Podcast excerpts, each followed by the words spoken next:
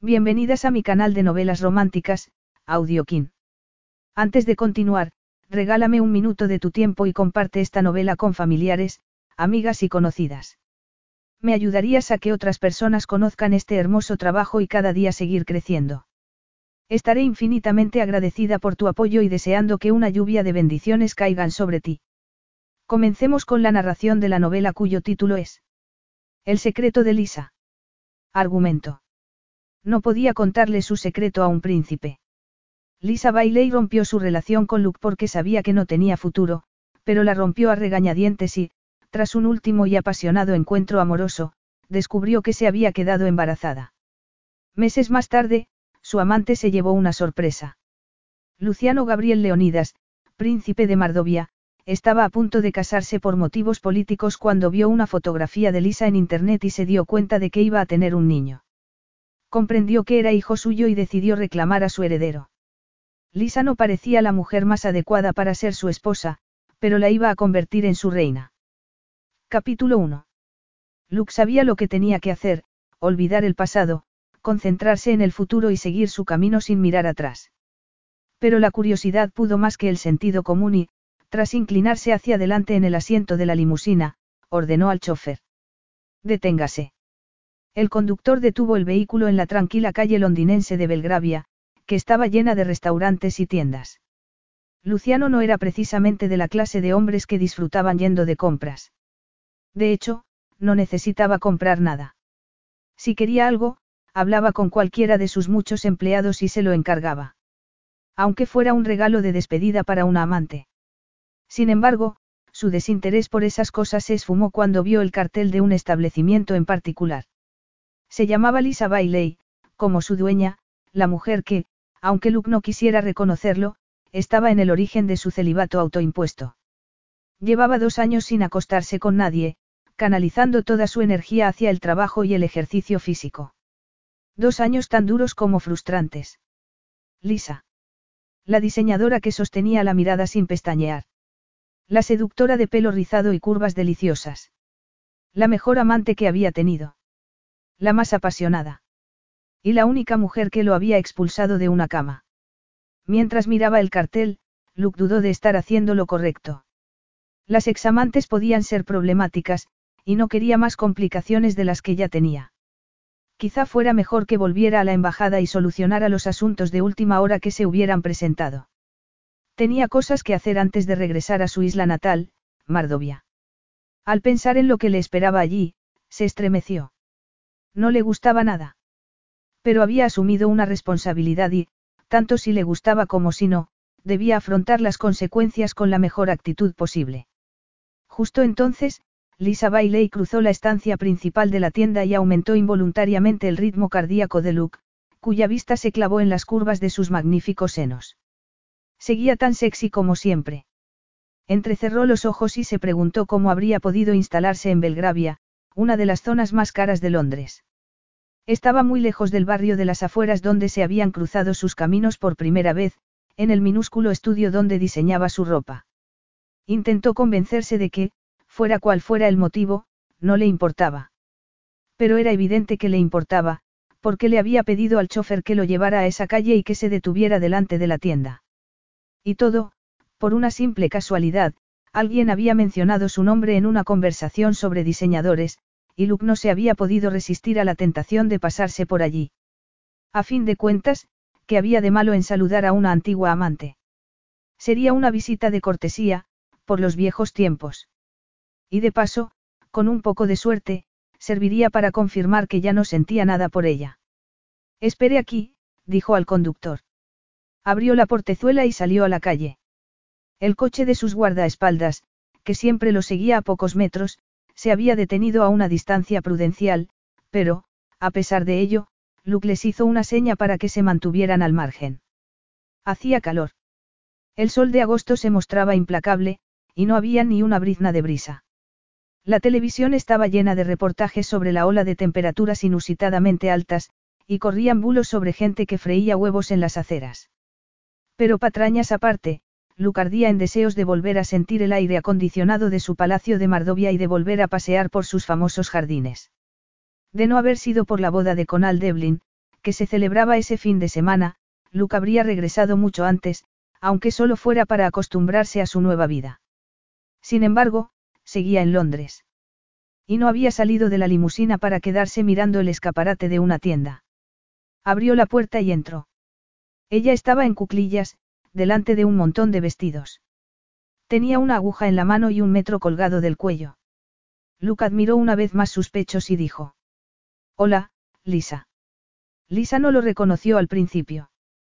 Quizá, porque era la última persona a la que esperaba ver, quizá, porque estaba cansada tras un largo día de trabajo o quizá, sencillamente, porque se encontraba al trasluz. De hecho, se había llevado una alegría al oír la campanilla de la puerta. Media ciudad estaba de vacaciones, así que tenía pocos clientes, y los turistas que abarrotaban Londres no sentían el menor interés por la ropa que diseñaba. En otra época del año, habría cerrado ya y se habría marchado a casa, pero, en pleno agosto, habría sido capaz de abrir hasta medianoche por vender un solo vestido. Sería su día de suerte. El hombre que estaba en la entrada no parecía precisamente pobre. Era una de esas personas que podían comprar media tienda sin pestañear. Pero las esperanzas de Lisa saltaron por los aires cuando lo miró a los ojos. La aguja se le cayó al suelo. El corazón se le encogió. Y sintió un calor que no tenía nada que ver con el verano. Luke estaba en su tienda.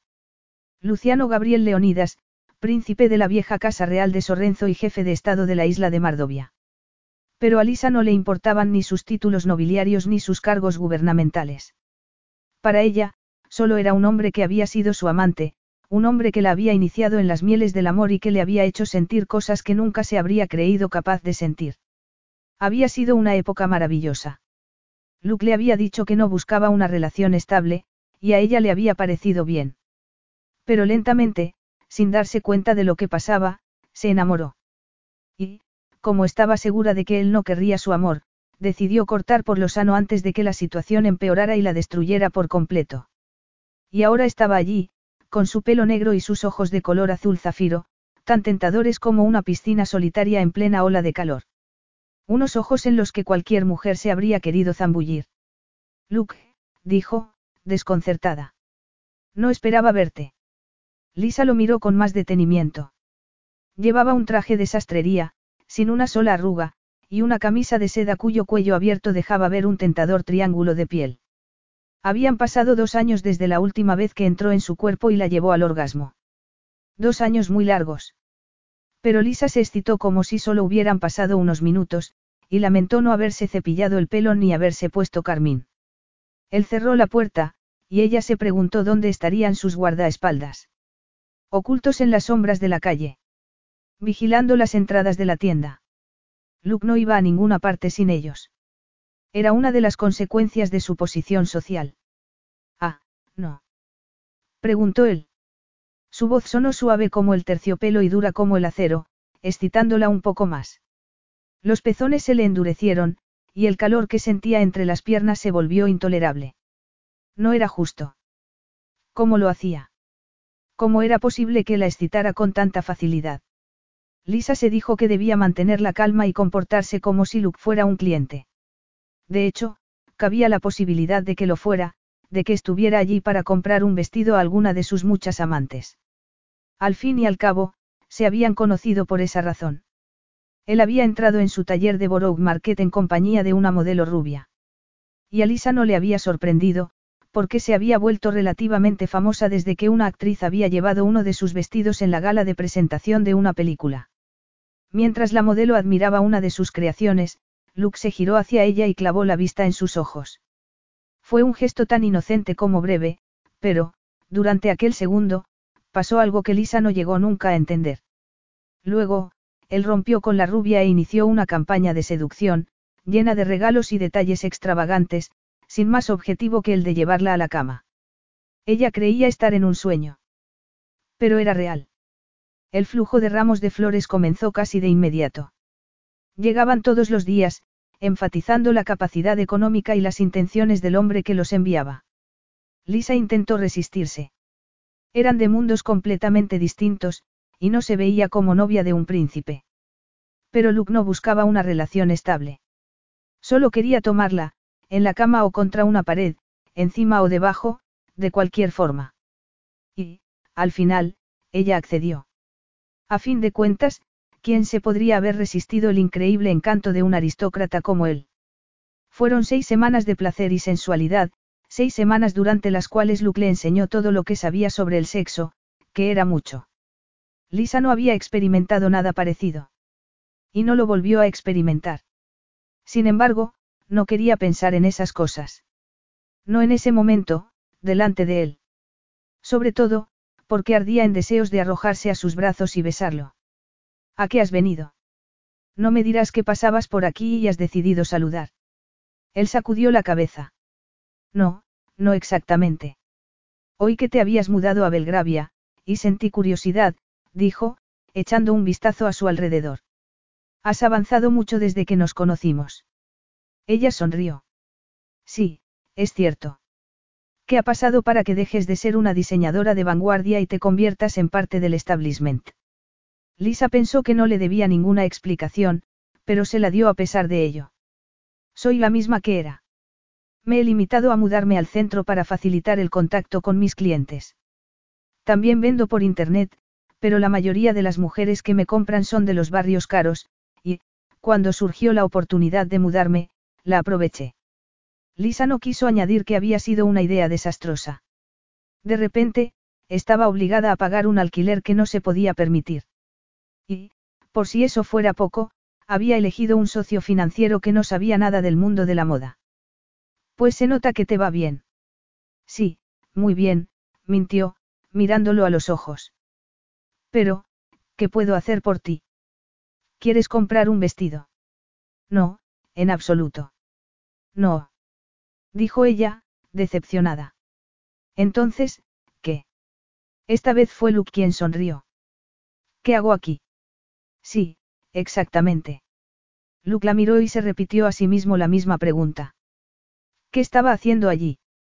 Convencerse de que Lisa no significaba nada para él.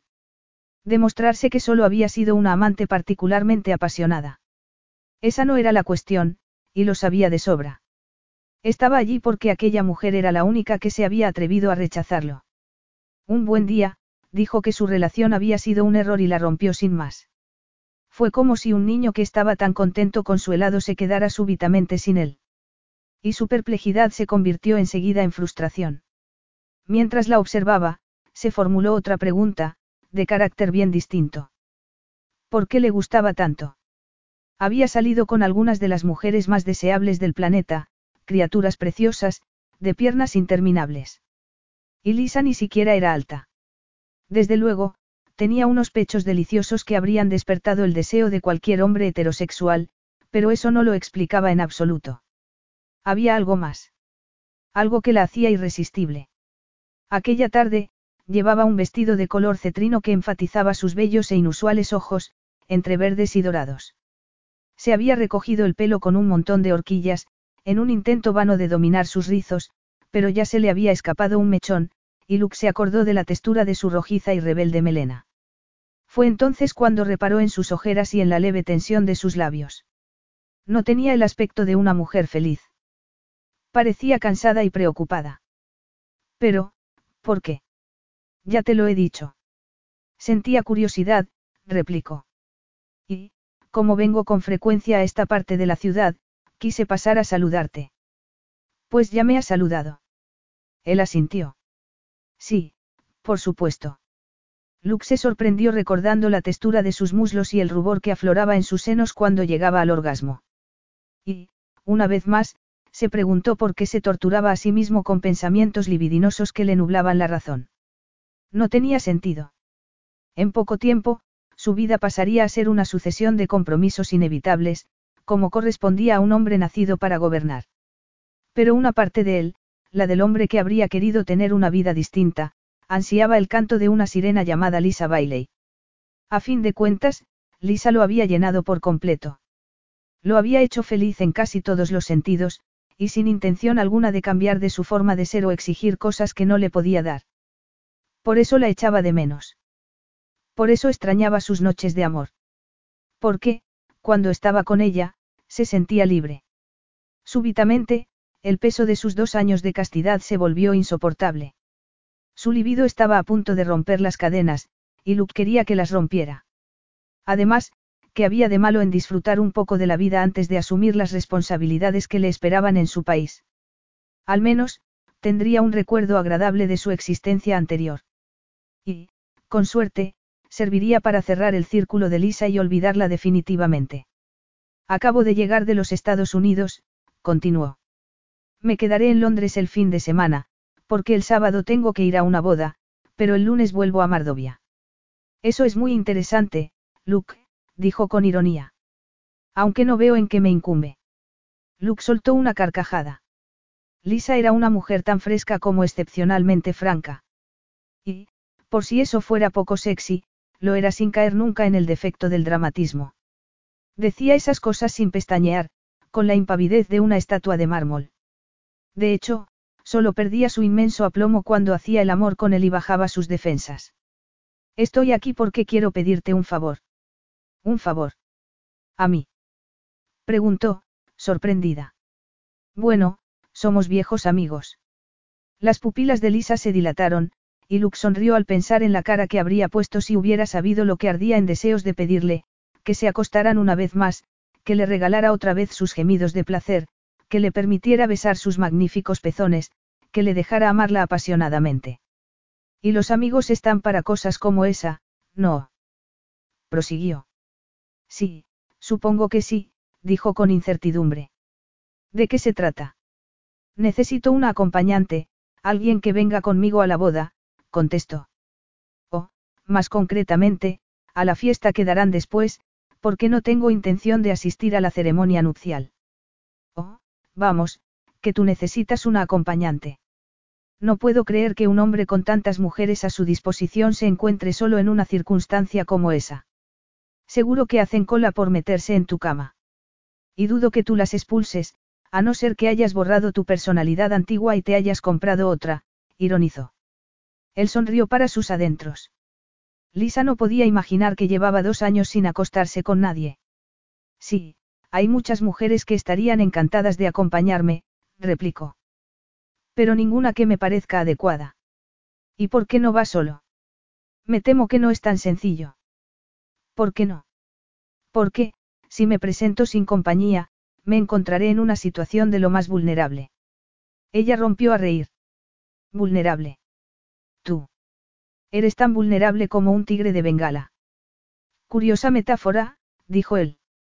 Sobre todo, teniendo en cuenta que las bodas tienden a ser campo de caza para muchas mujeres. Lisa frunció el ceño.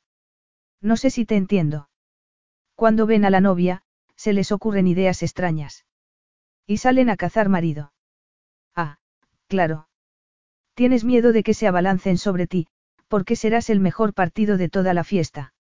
Lucas sintió y se resistió al impulso de apartarle el mechón que se le había soltado. Si hubiera podido, habría cerrado la mano sobre él y lo habría utilizado como cuerda para tirar de Lisa, pegarla a su cuerpo y asaltar su boca. Sí, así es. Los príncipes somos especialmente apetecibles para ese tipo de mujeres. ¿Y crees que estarás a salvo conmigo? Por supuesto. Nuestra relación terminó hace años, e incluso entonces, ni tú ni yo buscábamos nada más, dijo. Eres la única mujer que no me ha pedido nada, lo cual te convierte en la elección perfecta. Ya, bueno. Vamos, Lisa, será divertido, la interrumpió. Además, nos conocemos tan bien que no resultará incómodo. Lisa lo miró con sorpresa, incapaz de creer lo que acababa de oír. ¿Que no resultaría incómodo? Por lo visto, Luke no era consciente de que su corazón latía con la fuerza de un pistón desde que él había entrado en la tienda. Y tampoco lo era de que sus senos se habían hinchado tanto que parecía haber ganado una talla. No es una buena idea, dijo. Y ahora, si me disculpas, estaba a punto de irme. Lisa se acercó a la puerta y puso el cartel de, cerrado, lo cual provocó un cambio de actitud en su antiguo amante. Luke empezó a caminar de un lado a otro, con nerviosismo. Luego, se detuvo delante de unos vestidos, se quedó pensativo durante unos instantes y dijo. Tu tienda está extrañamente vacía para ser día laborable. Ella intentó mantener la calma. ¿A qué viene eso? A que una boda de la alta sociedad sería una ocasión excelente para hacer publicidad de tus creaciones. Irán personas importantes. Podrías llevar uno de tus vestidos y dejarlos asombrados con su belleza, si juegas tus cartas bien, estoy seguro de que conseguirás un montón de clientes nuevos. Lisa se sintió enormemente tentada. El negocio no iba bien, y no parecía que las cosas fueran a cambiar a corto plazo. Cada vez que miraba una revista de modas, encontraba vestidos muy parecidos a los suyos, pero más baratos. Y, aunque fueran de peor calidad, su problema seguía siendo el mismo. Además, ahora tenía una responsabilidad añadida que estaba vaciando su cuenta bancaria, Brittany, su hermana pequeña, quien había dejado la universidad para tener una hija con un vividor que la dominaba por completo, Jason. Lisa la ayudaba tanto como podía, pero sus recursos no eran ilimitados. Piénsalo con detenimiento, continuó Luke. Aunque debo añadir que la mayoría de las mujeres no suele tardar mucho en aceptar una oferta mía. No, seguro que no. Lisa lo miró con intensidad. Su instinto le decía que rechazara la invitación, pero su sentido común le decía que la aceptara de inmediato. Era una oportunidad ciertamente única. La boda estaría llena de mujeres ricas, es decir, de mujeres que no reparaban en gastos y que, por supuesto, solo querían ropa de calidad. Tendría que haber estado loca para rechazarla. Aunque implicara pasar una noche con un hombre tan peligroso para ella. ¿Quién se casa? preguntó. Él sonrió. Con Al Devlin. El multimillonario irlandés. ¿Has oído hablar de él? ¿Y quién no? Sale constantemente en los periódicos. Entonces, puede que también te suene el nombre de su prometida, Amber Carter. Lisa asintió. Era una morena impresionante, hija de un magnate de la industria, una mujer con muchos contactos, que tal vez estarían interesados en comprar su ropa. Justo entonces, se le ocurrió otro motivo para aceptar la invitación de Luke. Si lo acompañaba a la boda y pasaba unas horas con él, cabía la posibilidad de que la experiencia lo expulsara definitivamente de sus pensamientos. Volvería a sufrir su arrogancia y su necesidad de controlarlo todo. Difuminaría los recuerdos románticos de su relación y reforzaría los que la habían llevado a romperla. Pero no estaba segura de que eso fuera posible. A fin de cuentas, Luke no la había engañado. Le había dicho desde el principio que solo quería una aventura amorosa, y a ella le había parecido bien porque buscaba lo mismo. No se quería enamorar, ni de él ni de nadie, así que se habían limitado a disfrutar de un presente enormemente placentero. ¿Dónde se va a celebrar? Se interesó. La fiesta. En la casa de campo de Conal, en Crewhurst, dijo. Está a una hora y pico de Londres. Ella lo miró a los ojos. Podría volver esa misma noche. Luke volvió a sonreír. Por supuesto. Capítulo 2. ¿Qué estaba haciendo allí? Lisa apretó su bolso con fuerza y admiró la mansión que se alzaba ante ellos, iluminada como un árbol de Navidad. Avanzaban por un camino flanqueado de antorchas, cuyas rojizas llamas daban un aire carnavalesco a la escena. Al fondo, tras los macizos de flores de una pradera interminable, se veía un tío vivo y un par de puestos de algodón de azúcar y otros dulces de feria. Era como estar en un cuento de hadas. Salvo por el hecho de que se dirigía a una fiesta llena de desconocidos con un antiguo amante que se había presentado súbitamente en su tienda para invitarla a ir. Es que se había vuelto loca. El ofrecimiento de Luke era de lo más sospechoso. No podía creer que solo necesitara una acompañante. Tenía que haber algo más. Seguro que había algo más. Pero, en lugar de concentrarse en su desconfianza, no hacía otra cosa que pensar en lo guapo que estaba y en lo bien que le quedaba el traje. El vehículo se detuvo al cabo de unos momentos. Un lacayo se acercó y les abrió la portezuela, por donde Lisa salió con tanta premura que estuvo a punto de torcerse un tobillo por culpa de sus tacones altos. Por suerte, Luke vio que vacilaba y la tomó de la mano, evitando males peores. Pero el contacto de sus dedos bastó para que los pezones de Lisa se endurecieran al instante. ¿Cómo era posible que la excitara de esa manera? Habían pasado dos años desde aquella noche de amor. Y, a pesar del tiempo transcurrido, su cuerpo reaccionaba como si siguieran siendo amantes. Mira, aquí llega la novia, dijo él. Lisa se giró y vio a una mujer de cabello oscuro y vestido blanco que, segundos después, hizo una elegante reverencia y dijo. Alteza. Cuánto me alegra que haya venido. Oh, no me hables así esta noche, no es momento para formalidades. Hoy soy simplemente Luke, replicó. Lisa, Lisa, te presento a la flamante señora de Conal Devlin. Es un placer. Puede que su nombre te suene, Amber. Es una diseñadora famosa. Claro que me suena. He oído hablar mucho ti, Lisa, dijo mientras le estrechaba la mano. Por cierto, llevas un vestido precioso. Lisa sonrió. No tanto como el tuyo. Tras una breve conversación, Luke le presentó al marido de Amber, Conal. Era un irlandés alto y atractivo que no dejaba de admirar a su mujer. Será una cena informal, declaró Amber. Se nos ocurrió que, en lugar de sentarnos a lo largo de una mesa, podíamos instalar puestos en el jardín y divertirnos como si estuviéramos en un parque de atracciones, podéis hacer lo que queráis, desde montar en el tío vivo hasta comer perritos calientes. ¿Os apetece algo de beber? Me acercaré al porche y os traeré un par de copas. No te molestes. Iremos nosotros, dijo. Así tendremos ocasión de admirar vuestros jardines y bailar un rato, ¿te apetece bailar, Cherie? A Lisa se le encogió el corazón. El inesperado y cariñoso adjetivo francés le recordaba cosas que habría preferido olvidar. Cosas como su forma de bajarle las braguitas, tan lentamente que siempre estaba a punto de rogarle que se las arrancara. Cosas intensas. Cosas excitantes. Cosas peligrosas para su equilibrio emocional. Me gusta la idea de echar un vistazo a tus jardines, Amber, dijo ella, obviando la pregunta de Luke. Vivo en el centro de Londres, y no tengo muchas ocasiones de visitar lugares abiertos tan increíblemente bellos. Gracias por el cumplido, dijo Amber, sonriendo. Ah, Luke, antes de que lo olvide, mi hermano está por ahí, en alguna parte. Acaba de llegar de Australia, y creo que quería hablar contigo sobre un asunto de oro y diamantes. Descuida, hablaré con él. Luke detuvo a una camarera que pasaba bandeja en mano y alcanzó dos copas de champán. Los recién casados se fueron en ese momento, pero ni siquiera se dio cuenta, solo tenía ojos para Lisa. Mientras ella bebía, él admiró su cuerpo. Estaba sensacional. Se había puesto un vestido de color tan plateado como las escamas de un pez, y Luke se dijo que era una metáfora de lo más apropiada, porque Lisa tenía verdadero talento para escabullirse. Cada vez que creía haberla atrapado, se escapaba y lo dejaba con las manos vacías.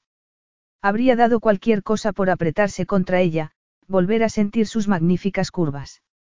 No quería pensar en esos términos, pero no lo podía evitar. Y, por otra parte, que había de malo en desear una noche de pasión sin complicaciones. Sobre todo, teniendo en cuenta que, cuando regresara a Mardovia, dejaría de ser un hombre libre. Solo tendría el peso de sus responsabilidades políticas y del matrimonio que lo estaba esperando. Luke no tuvo ocasión de responderse a sí mismo, porque sus pasos los llevaron a una zona del jardín donde se habían congregado varios grupos de personas, entre los que había amigos y conocidos suyos. Tras saludar al embajador irlandés y a unos cuantos políticos y empresarios, se encontró con la secretaria de Conal, Serena, que estaba en compañía del hermano de Amber, Rafe Carter. Mientras hablaba con Rafe, Lisa se excusó y se acercó a hablar con un grupo de mujeres que estaban con sus hijos. Luke la tenía localizada, así que se despreocupó y se dedicó a cumplir con sus obligaciones como invitado. De vez en cuando, se giraba hacia Lisa y la miraba.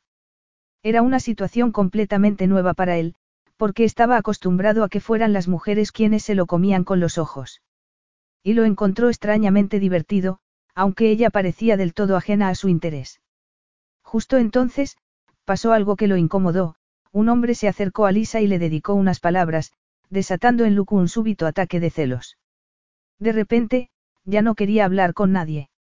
No quería discutir sobre la situación política del Principado de Mardovia, no quería responder preguntas sobre acuerdos comerciales con los Estados Unidos y, desde luego, tampoco quería que se le acercara una actriz deseosa de conquistar a un príncipe y le diera una tarjeta con su número de teléfono, como le ocurrió segundos después. De hecho, ni siquiera se podía decir que se la hubiera dado. La sacó del bolso y se la plantó en la mano sin darle la oportunidad de rechazarla. Llámeme pronto, Alteza, dijo con voz seductora. Luke se guardó la tarjeta en el bolsillo porque no quería ser maleducado, pero se la quitó de encima con la excusa de que tenía algo importante que hacer y se dirigió al lugar donde se encontraba Lisa. Cuando llegó a su altura, las mujeres que estaban con ella lo miraron con interés. Obviamente, estaban deseando que se lo presentaran. Pero Luke no estaba de humor para perder el tiempo con esas cosas, así que se acercó a Lisa, le quitó la copa de champán que tenía en la mano y, tras dejarla en una mesa, dijo. Ven, vamos a explorar un poco. Lisa frunció el ceño, frustrada. ¿Cómo se atrevía a interrumpir su conversación y quitarle la copa? Estaba tan acostumbrado a dar órdenes y a salirse con la suya que no pensaba en los demás. ¿Qué quieres explorar? Nada importante. He oído música, y me apetece bailar contigo. Lisa no supo si indignarse más o darle las gracias. Si se hubiera dejado llevar por el orgullo, lo habría puesto en su sitio y se habría negado a bailar con él, pero la idea de estar entre sus brazos le gustaba demasiado. Por desgracia, la experiencia no iba a resultarle tan placentera como imaginaba. Todas las mujeres de la fiesta la estaban mirando. Tal vez con envidia, porque habrían dado cualquier cosa por estar en su posición. O tal vez con sorpresa, porque no podían creer que un hombre tan poderoso como Luke se dispusiera a bailar con una morena tirando a baja que ni siquiera tenía un buen par de pechos. El escrutinio de las mujeres la puso tan nerviosa que sintió el deseo de salir corriendo y esconderse. Sin embargo, se tragó su inseguridad y adoptó el gesto de aplomo que había perfeccionado cuando su madre se casó por segunda vez. Gracias a su padrastro, Lisa aprendió una de las primeras lecciones del arte de la supervivencia, disimular la debilidad y fingirse fuerte en todo momento. Está bien. Si tanto te apetece. Él arqueó una ceja. No es la respuesta más entusiasta que he oído. ¿Y qué esperabas? Que me arrojara a tus pies por el simple hecho de que seas príncipe. Replicó. Luke sonrió. Sí, algo así. Evidentemente, no estás acostumbrado a que te lleven la contraria. No, aunque intento acostumbrarme. Pues inténtalo con más ganas. Él soltó una carcajada y la llevó hacia el salón de baile, donde se oía el ritmo denso y sensual de una banda de ellas. Al llegar, eligió una zona relativamente tranquila, la tomó entre sus brazos y se empezó a mover. Lisa fue más consciente que nunca de su musculoso cuerpo y del aroma a bergamota de su piel. Se sentía abrumada por su contacto, incapaz de resistirse. Lucas saltaba sus sentidos con la fuerza de un huracán. Le arrancaba cosquilleos maravillosamente placenteros en los pezones, y avivaba el fuego que ya había encendido entre sus piernas. ¿Cómo podía escapar de aquella situación? No tenía ninguna posibilidad. Justo entonces, se dio cuenta de que era la primera vez que bailaban. Luke no la había llevado nunca a ninguna fiesta, y no necesitó pensarlo mucho para saber por qué, se deseaban tanto que el secreto de su relación habría durado muy poco. Cualquiera habría supuesto que eran amantes. Y cualquiera podría haber sacado un móvil y haber hecho fotografías para vendérselas después a la prensa del corazón. Pero, a pesar de su incomodidad, Lisa disfrutó mucho del baile. Por lo menos, hasta que se excitó tanto que casi empezó a jadear. Los pezones se le habían endurecido, y parecían apretarse contra el pecho de Luke con vida propia. Pareces tensa, observó él. Ella se apartó ligeramente. ¿Y eso te sorprende? En lugar de contestar a su pregunta, Luke dijo. ¿Es que no te gusta bailar? Claro que me gusta. Ah, entonces es por mí. ¿Te incomoda mi cercanía? Ella apretó los labios. Sí, un poco, admitió. Bueno, no te preocupes por eso. A mí también me incomoda la tuya. Lisa lo miró con sorpresa. ¿Por qué? Estoy segura de que habrás bailado con cientos de mujeres. Te equivocas por completo. No se puede decir que el baile esté entre mis pasatiempos preferidos, le confesó. Y, en todo caso, no podría bailar con nadie que me hiciera sentir lo que tú. Ella rió. Te ha quedado una frase muy bonita, dijo con sorna. Tan cariñosa y convincente como vagamente sarcástica. Lo he dicho en serio, replicó, frunciendo el ceño. ¿Por qué eres tan descreída? No soy descreída, sino realista. Cuando estábamos juntos, nunca te tomabas la molestia de halagarme. Él le acarició el brazo. Quizá, porque estaba ocupado quitándote la ropa. Luke. Es la verdad. Y deja de mirarme con la boca entreabierta, por favor. Si insistes, me veré obligado a llevarte a algún rincón oscuro. Y yo me veré obligada a marcharme. Luke suspiró. Está bien, si quieres que seamos formales, lo seremos, dijo. ¿Qué está pasando en tu vida, Lisa? ¿Te refieres a la tienda? Luke parpadeó un par de veces, como si estuviera sorprendido de que se refiriera a su establecimiento, y Lisa se dio cuenta de que solo había sido una pregunta de carácter general. Pero ya era demasiado tarde. Sí, por supuesto, mintió él. Súbitamente atrapada, ella no tuvo más remedio que contestar. Bueno, la gente no dejaba de decirme que tenía que ampliar el negocio, así que me busqué un socio financiero. Alguien que creía en mí y que estaba dispuesto a poner dinero para que me mudara a una zona más céntrica. ¿Quién? Eso carece de importancia. No si es tu amante. ¿Crees que me acostaría con un socio? No lo sé. Todo es posible. Lisa soltó una carcajada. Su socio, Martin, era un buen amigo, pero nunca se habría acostado con él. Vamos, Luke, todo el mundo sabe que no se deben mezclar los negocios y el placer. Además, no tengo tiempo para esa clase de diversiones. ¿Por qué no? Porque me juego demasiado. Y no solo con la tienda, sino también con Brittany. Con tu hermana. Sí. Acaba de tener una niña. Luke frunció el ceño. No es muy joven para ser madre. Sí, pero. Pero. Lisa optó por no responder a la pregunta. Era un asunto familiar y, por mucho que odiara a Jason, no estaba dispuesta a discutirlo con Luke. Pero nada. Sencillamente, tengo demasiadas cosas que hacer. Luke sintió. Vaya, así que ahora eres tía. Ella sonrió con afecto. Sí, lo soy.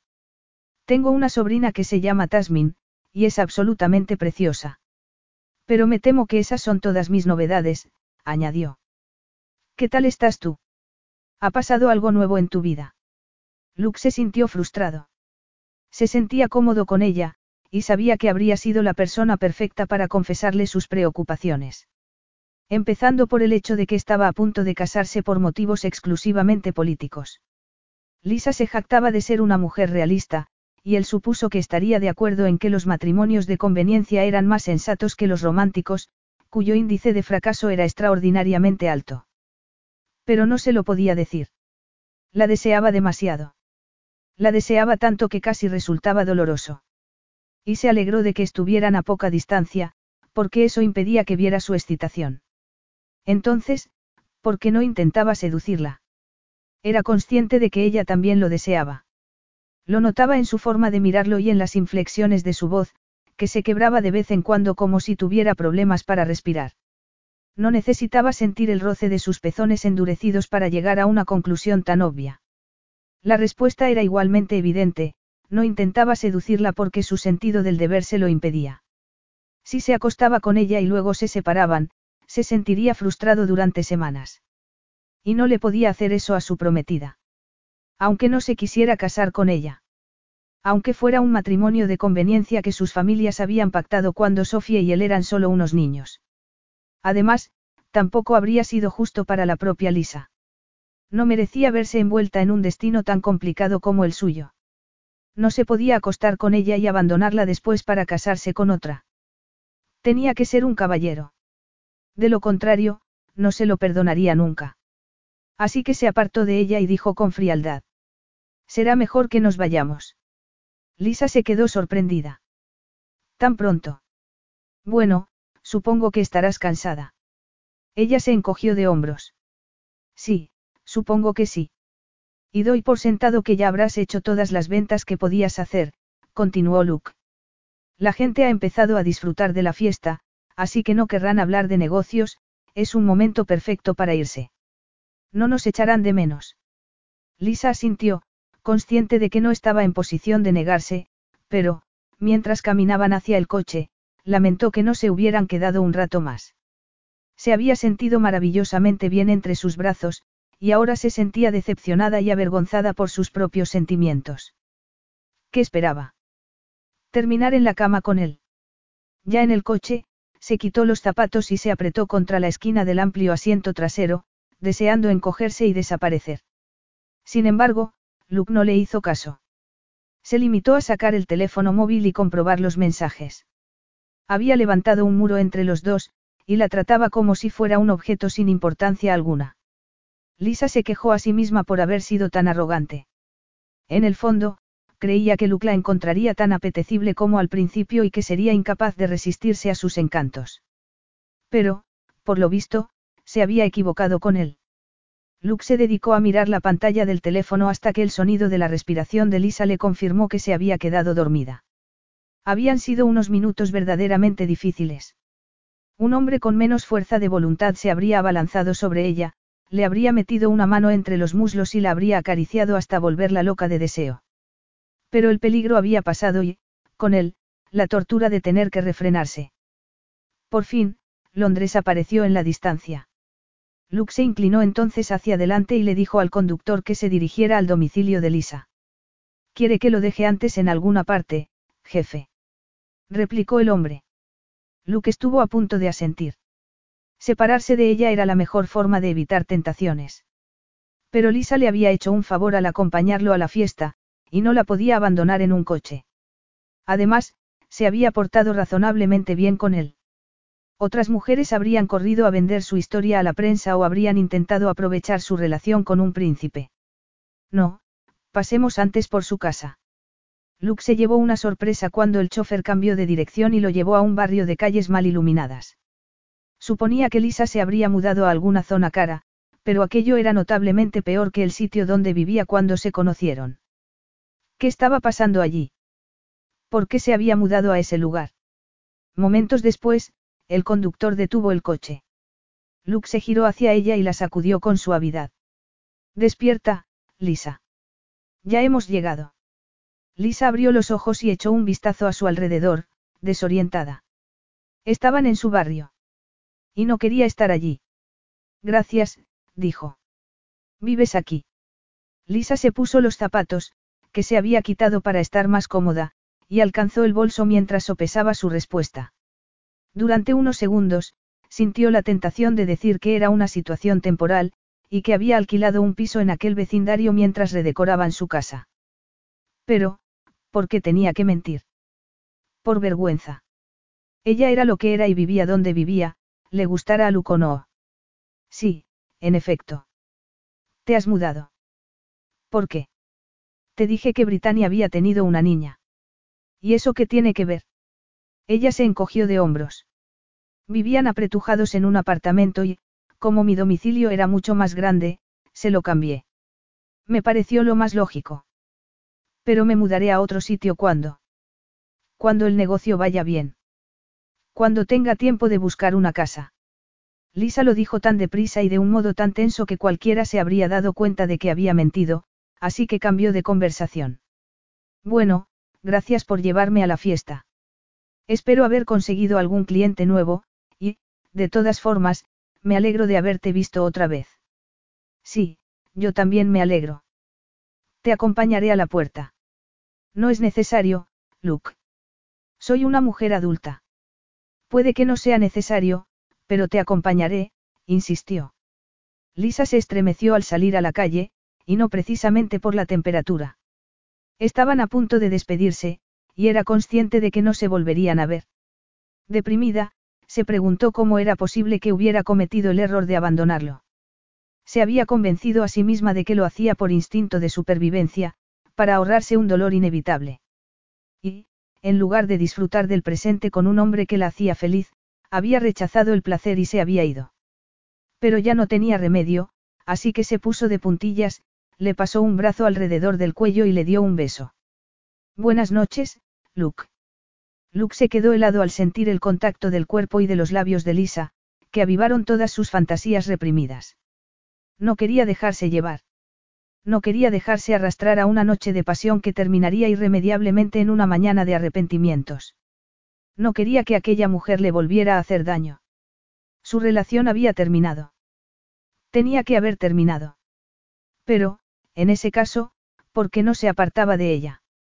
Luke soltó un gemido de ansiedad y la apretó contra la puerta. Luego, inclinó la cabeza y asaltó su boca. Capítulo 3. Luke estaba tan concentrado en ella que no prestó atención a nada más. No fue consciente del momento en el que entraron en el piso. No notó el leve olor a humedad. No se fijó en la pintura descascarada de las paredes del salón. Solo le interesaban dos cosas, las suaves curvas de Lisa y el deseo que los dominaba. La besó hasta que ella gritó su nombre y se empezó a frotar contra él, en un movimiento impaciente que lo empujó a subirle el vestido y meterle las manos por debajo. Sabía lo que iba a pasar. Sabía que no era conveniente para ninguno. Pero había ido demasiado lejos, y ya no podía retroceder. Lentamente, ascendió por sus muslos y llegó a sus braguitas. Oh, Luke, dijo ella, suspirando. Él no dijo nada. Se limitó a apartarle la prenda y a acariciarle el punto más sensible, una y otra vez. El aire estaba cargado de tensión sexual.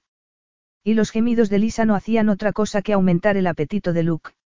Estás tan excitada. ¿Y cómo quieres que esté, si me tocas así? replicó, casi jadeando.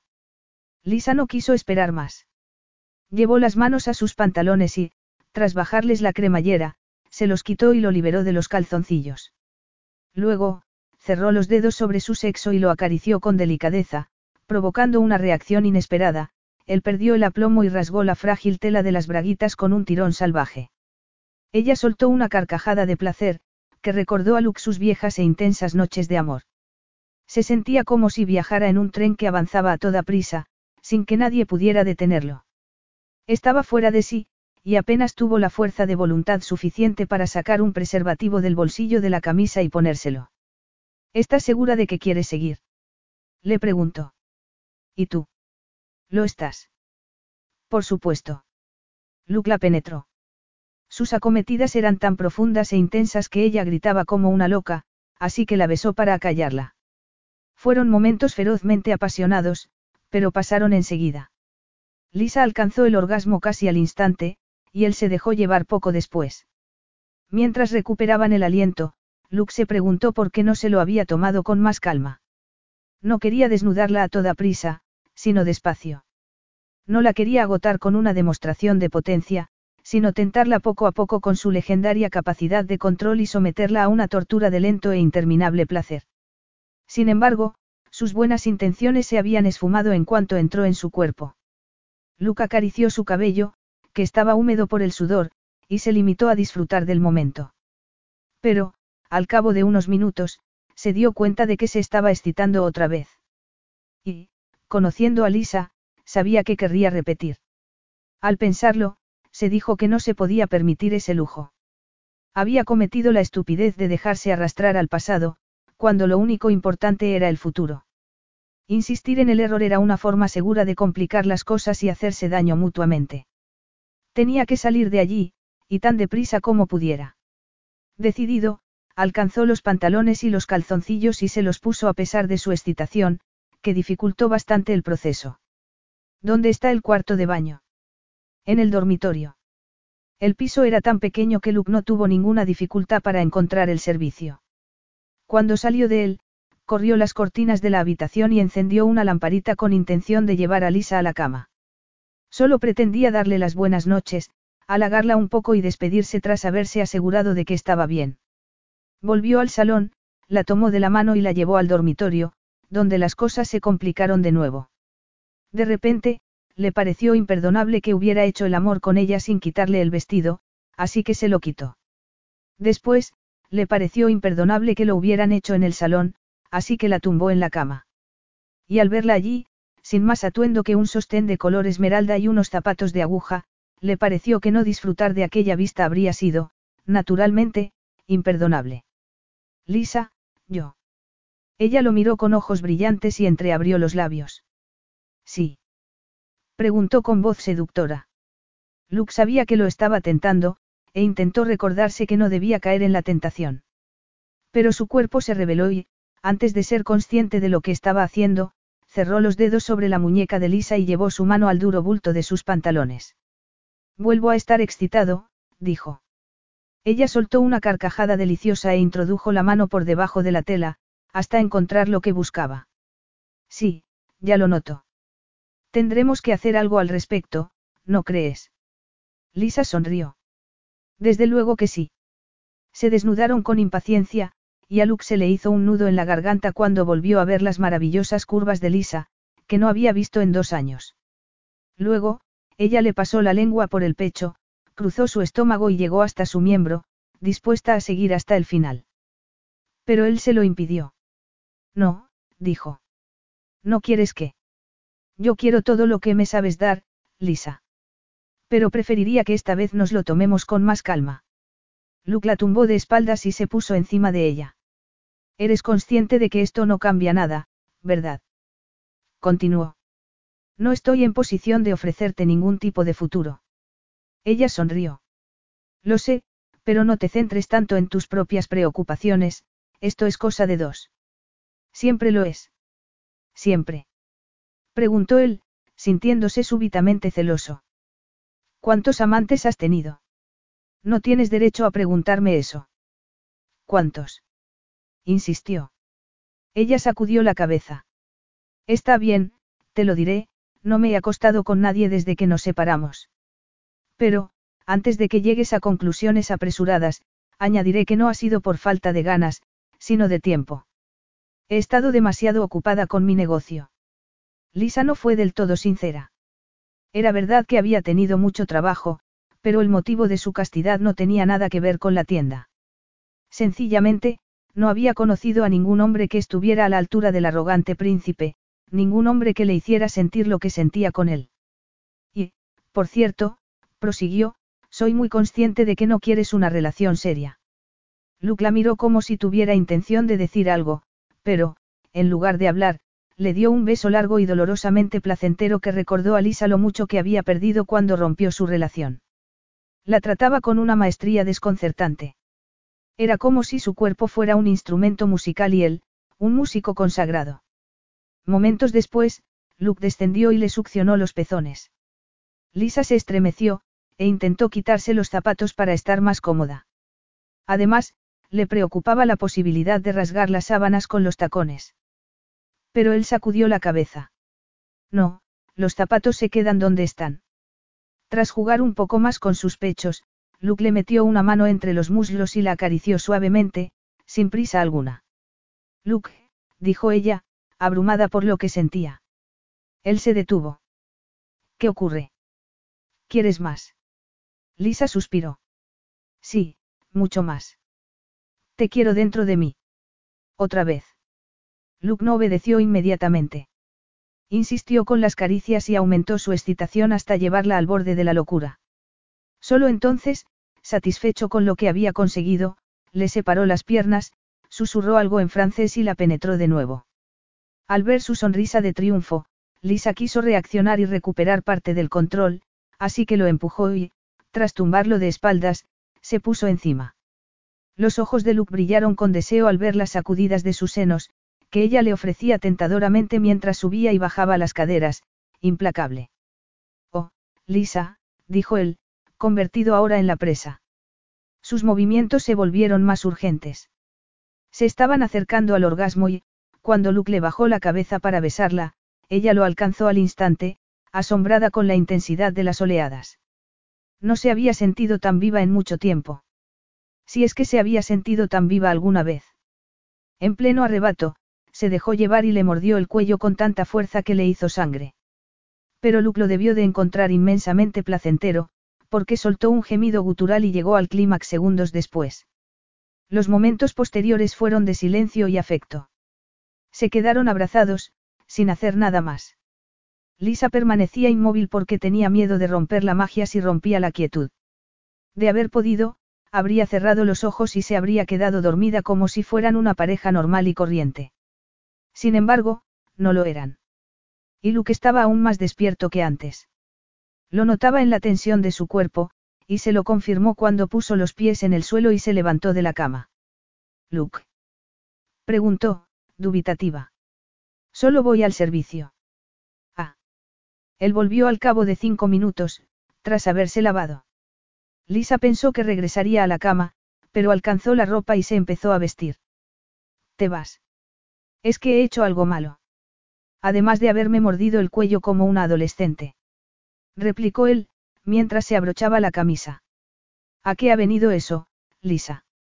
Querías dejarme una marca, a modo de trofeo.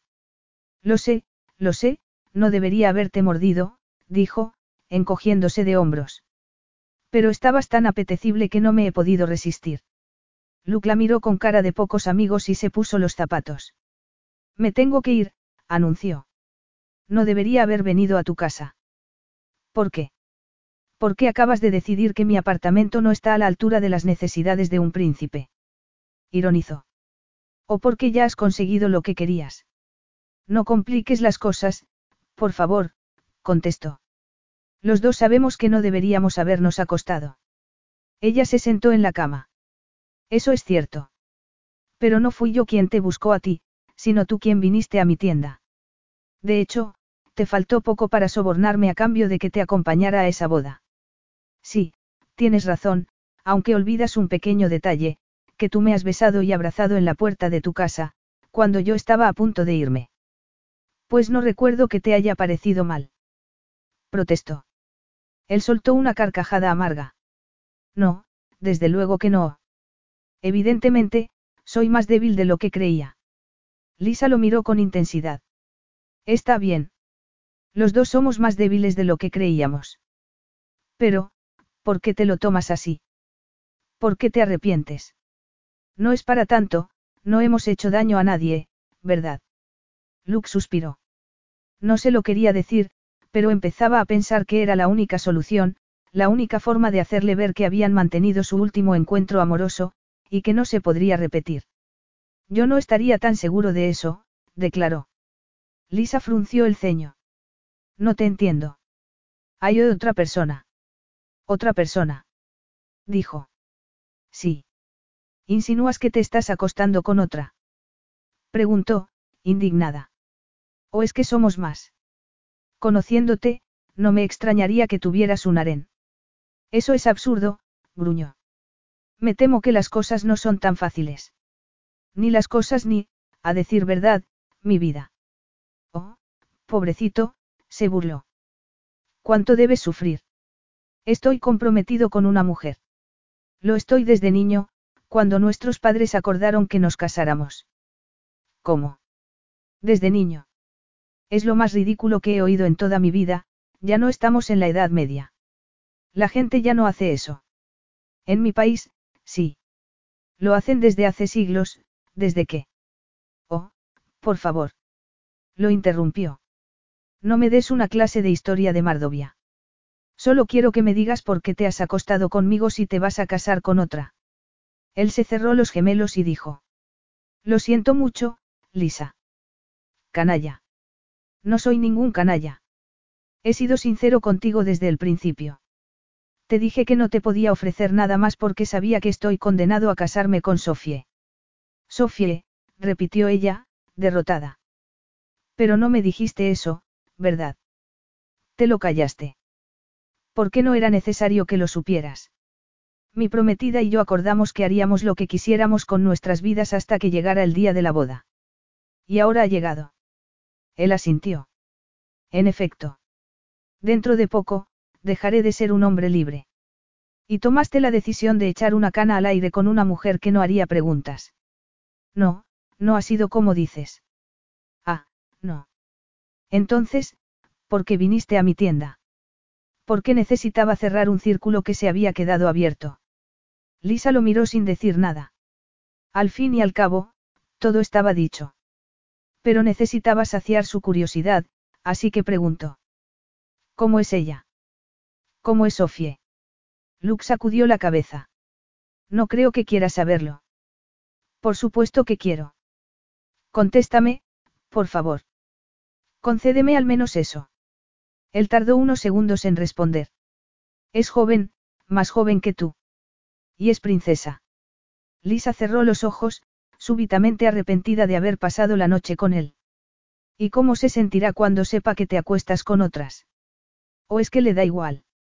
Dijo con recriminación. No lo entiendes, Lisa. Sofía y yo no estamos enamorados.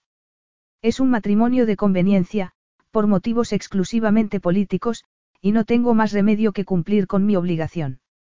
Mi deber está por encima de todo. Tu deber. Lo dices como si fuera una cuestión de principios.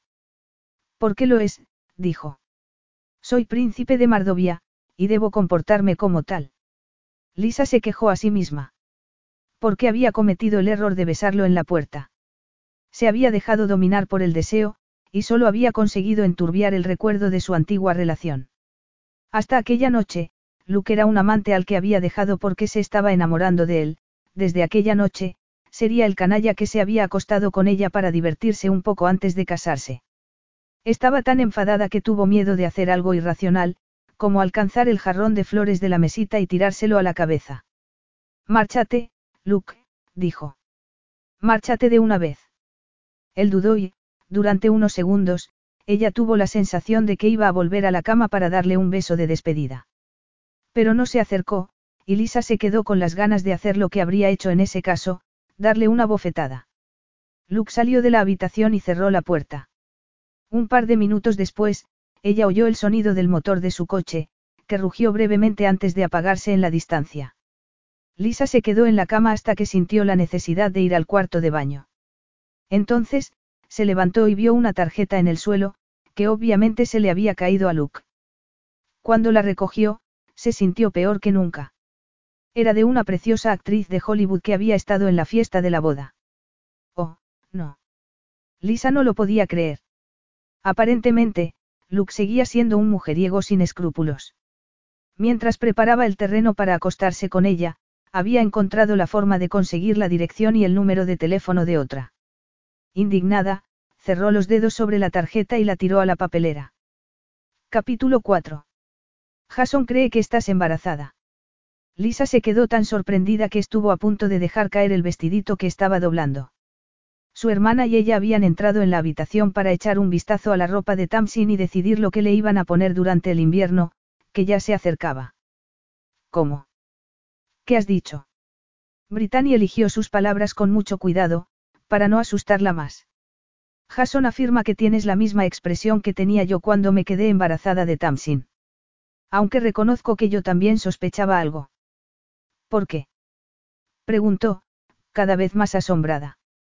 ¿Por qué has dejado de ponerte tu ropa? No te entiendo.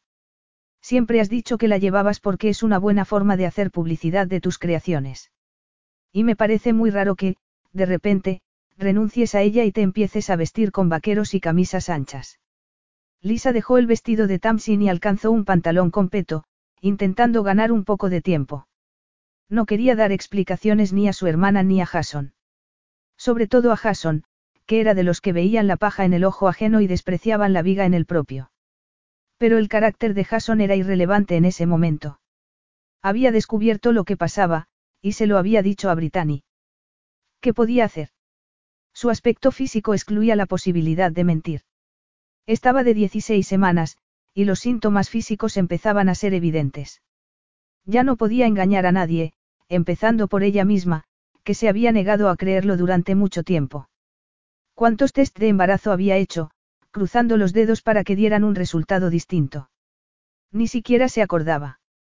Pero, al final, no tuvo más remedio que asumirlo e ir al médico, quien le confirmó que iba a ser madre y la felicitó. Naturalmente, Lisa le dio las gracias. Y hasta se fingió feliz. Pero, como se iba a alegrar de tener un hijo con un hombre que no la quería y, que para empeorar las cosas, se iba a casar con otra mujer. ¿Y bien? ¿Quién es el padre? preguntó Brittany. Nadie que tú conozcas. No será aquel tipo con el que estaba saliendo. Lisa se puso tensa. ¿Qué tipo? El que te gustaba tanto. El que no nos quisiste presentar, declaró Brittany, muy seria. Tuvimos la impresión de que te avergonzabas de nosotros. Lisa se mordió el labio. Efectivamente, había hecho todo lo posible para no presentárselo, pero no por vergüenza, sino por temor a que Jason pidiera dinero a Luke. Además, ¿qué sentido tenía? Solo era una aventura, una relación temporal. Preferiría no hablar de ese hombre. Britannia sintió. Como quieras, pero, ¿qué vas a hacer? ¿A qué te refieres? ¿Vas a tener el niño? ¿O vas a interrumpir el embarazo? Lisa suspiró. Lo voy a tener. Sin decirle nada. ¿A quién? A su padre, por supuesto. Lisa se empezó a deprimir. Había intentado hablar con él, pero no lo había conseguido. Su teléfono móvil estaba fuera de servicio, así que al final se armó de valor y llamó al Palacio Real de Mardovia, donde la pasaron con una de las ayudantes de Luke, Eleonora. Desgraciadamente, la formidable mujer estaba decidida a impedir que se pusiera en contacto con su jefe, y todos sus intentos habían fracasado. No, él no lo sabe, y no le voy a decir nada, replicó. Sé que no me quiere ver, y que tampoco querría ser padre del hijo que estoy esperando. Lo tendré sola y lo criaré sola. Pero me encargaré de que sea feliz. Oh, Lisa. Lisa sacudió la cabeza. No insistas, por favor. Pero. No necesito tu opinión al respecto, la interrumpió. Me he limitado a informarte de lo que voy a hacer. Brittany guardó silencio durante unos segundos y dijo. Está casado. No voy a contestar a esa pregunta. La conversación ha terminado. Pero me alegro de haberla mantenido, porque me has dado una idea. ¿Una idea? Preguntó Brittany, desconcertada. Sí, exactamente, dijo con una sonrisa. Siempre he dicho que eres mucho más lista de lo que tú misma crees. Ahora soy yo quien no te entiende a ti. Has dicho que he cambiado mi forma de vestir, ¿verdad? Sí, eso he dicho. Y tienes razón. He empezado a llevar ropa suelta para disimular el embarazo, pero se me ha ocurrido una forma de volver a vestir con estilo y de mejorar la situación de mis finanzas. Piénsalo un momento, la ropa de embarazada es terriblemente aburrida. No se puede decir que el mundo de la moda nos preste demasiada atención. Y yo soy la persona perfecta para cambiar las cosas. Vas a hacer una colección para embarazadas. Será la comidilla de todo el mundo. Eso espero. La publicidad nunca viene mal. Estoy segura de ello, pero es posible que el padre de tu hijo se entere y venga a buscarte, alegó. Lisa sacudió la cabeza. Luke no leía revistas de moda, y mucho menos, desde que estaba recluido en su principado. No, no se enterará. Por primera vez en mucho tiempo, Lisa se sintió esperanzada. Se había dado cuenta de que no podía seguir con una actitud derrotista, por muy mala que hubiera sido su suerte. Al fin y al cabo, era una mujer joven y trabajadora, con toda la vida por delante. Además, estaba esperando un niño. Un niño que merecía ser feliz. Un niño al que se iba a dedicar en cuerpo y alma. Luke estaba tan pálido como si acabara de abrir la proverbial caja de Pandora. Por algún motivo, le había dado por encender el ordenador y buscar información en Internet sobre Lisa Bailey. Quizá, porque se aburría y no tenía nada mejor que hacer. O quizá, porque no se la podía quitar de la cabeza. Habían pasado seis meses desde su última noche de amor, y aún se sentía culpable de lo sucedido. En lugar de romper su celibato con Sofie, lo había roto con una antigua amante. Pero no era un error que pudiera enmendar, así que había tomado la decisión de olvidar el asunto y seguir con su vida. De hecho, no habría buscado nada sobre Lisa si no hubiera creído que ya no significaba nada para él. Pero estaba equivocado. En cuanto la vio en la pantalla, se le encogió el corazón. Era una fotografía reciente, de un pase de modelos, y le pareció más bella que nunca. Pero no se había quedado pálido por su belleza, sino por la sospechosa curva de su estómago, que solo podía tener una explicación. Lisa se había quedado embarazada. Asombrado, frunció el ceño y se apresuró a leer la nota de prensa que acompañaba a la fotografía. La diseñadora Lisa Bailey, famosa por sus vestidos de gala, presentó anoche su nueva colección de ropa para embarazadas. Y, para sorpresa de todos, la presentó luciendo una de sus maravillosas creaciones. Tras afirmar que estaba de seis meses, Bailey se negó a dar el nombre del padre del bebé y añadió, tampoco es para tanto. La historia de la humanidad está llena de mujeres que criaron solas a sus hijos.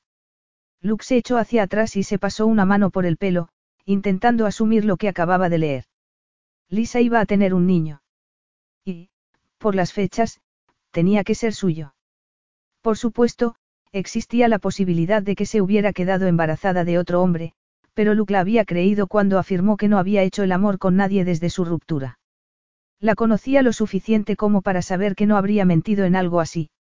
Y le pareció enormemente improbable que, tras su último encuentro amoroso, hubiera corrido a buscarse otro amante. Si estaba embarazada, lo estaba de él. Luke apagó el ordenador, confundido. ¿Por qué no se lo había dicho? Lisa debía de saber que se enteraría de todas formas, y también sabría que habría preferido no enterarse por la prensa. Pero sus posibles motivos no eran tan relevantes como un factor que podía complicar mucho las cosas. O, por lo menos, complicárselas a él. Habría dado su nombre a alguien. Luke alcanzó el teléfono con intención de llamarla, pero se detuvo antes de marcar el número. No era momento para dejarse llevar por un impulso. Necesitaba pensar. Lisa podía ser terriblemente obstinada, y tenía la sospecha de que aquella podía ser la negociación más difícil de toda su vida. Al final, pulsó el botón del intercomunicador y esperó a su secretaria. Eleonora apareció al instante, tan eficaz como de costumbre. Entra y cierra la puerta, dijo él. Ella obedeció.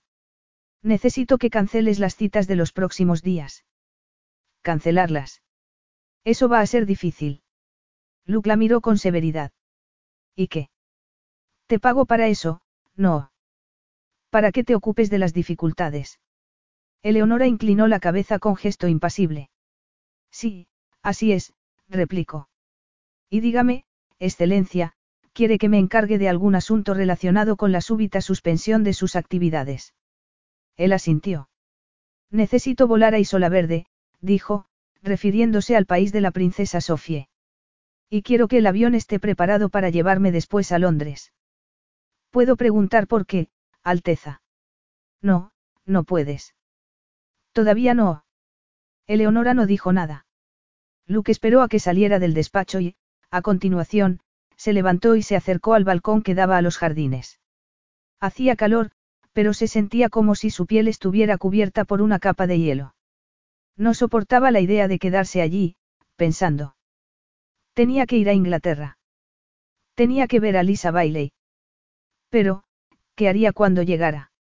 No podía viajar a Londres y plantarse ante ella sin haber sopesado cuidadosamente la situación.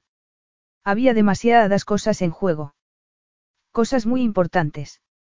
A la mañana siguiente, voló a Isola Verde para mantener una reunión que estaba lejos de desear. Luego, regresó al aeropuerto y emprendió viaje hacia la capital británica. Cuando llegó, sus sentimientos de incredulidad y asombro habían desaparecido. Había tomado una decisión, y era definitiva. Subió a la limusina que le estaba esperando y se dirigió a la calle Belgravia. La mañana londinense era fría, y caía una llovizna insistente que lo empapaba todo. Minutos más tarde, el vehículo se detuvo delante de la tienda. Lisa había cambiado el escaparate, donde ahora había un maniquí de embarazada con un vestido de seda. Luke no quería perder el tiempo, pero se quedó en la limusina porque el establecimiento estaba lleno de gente.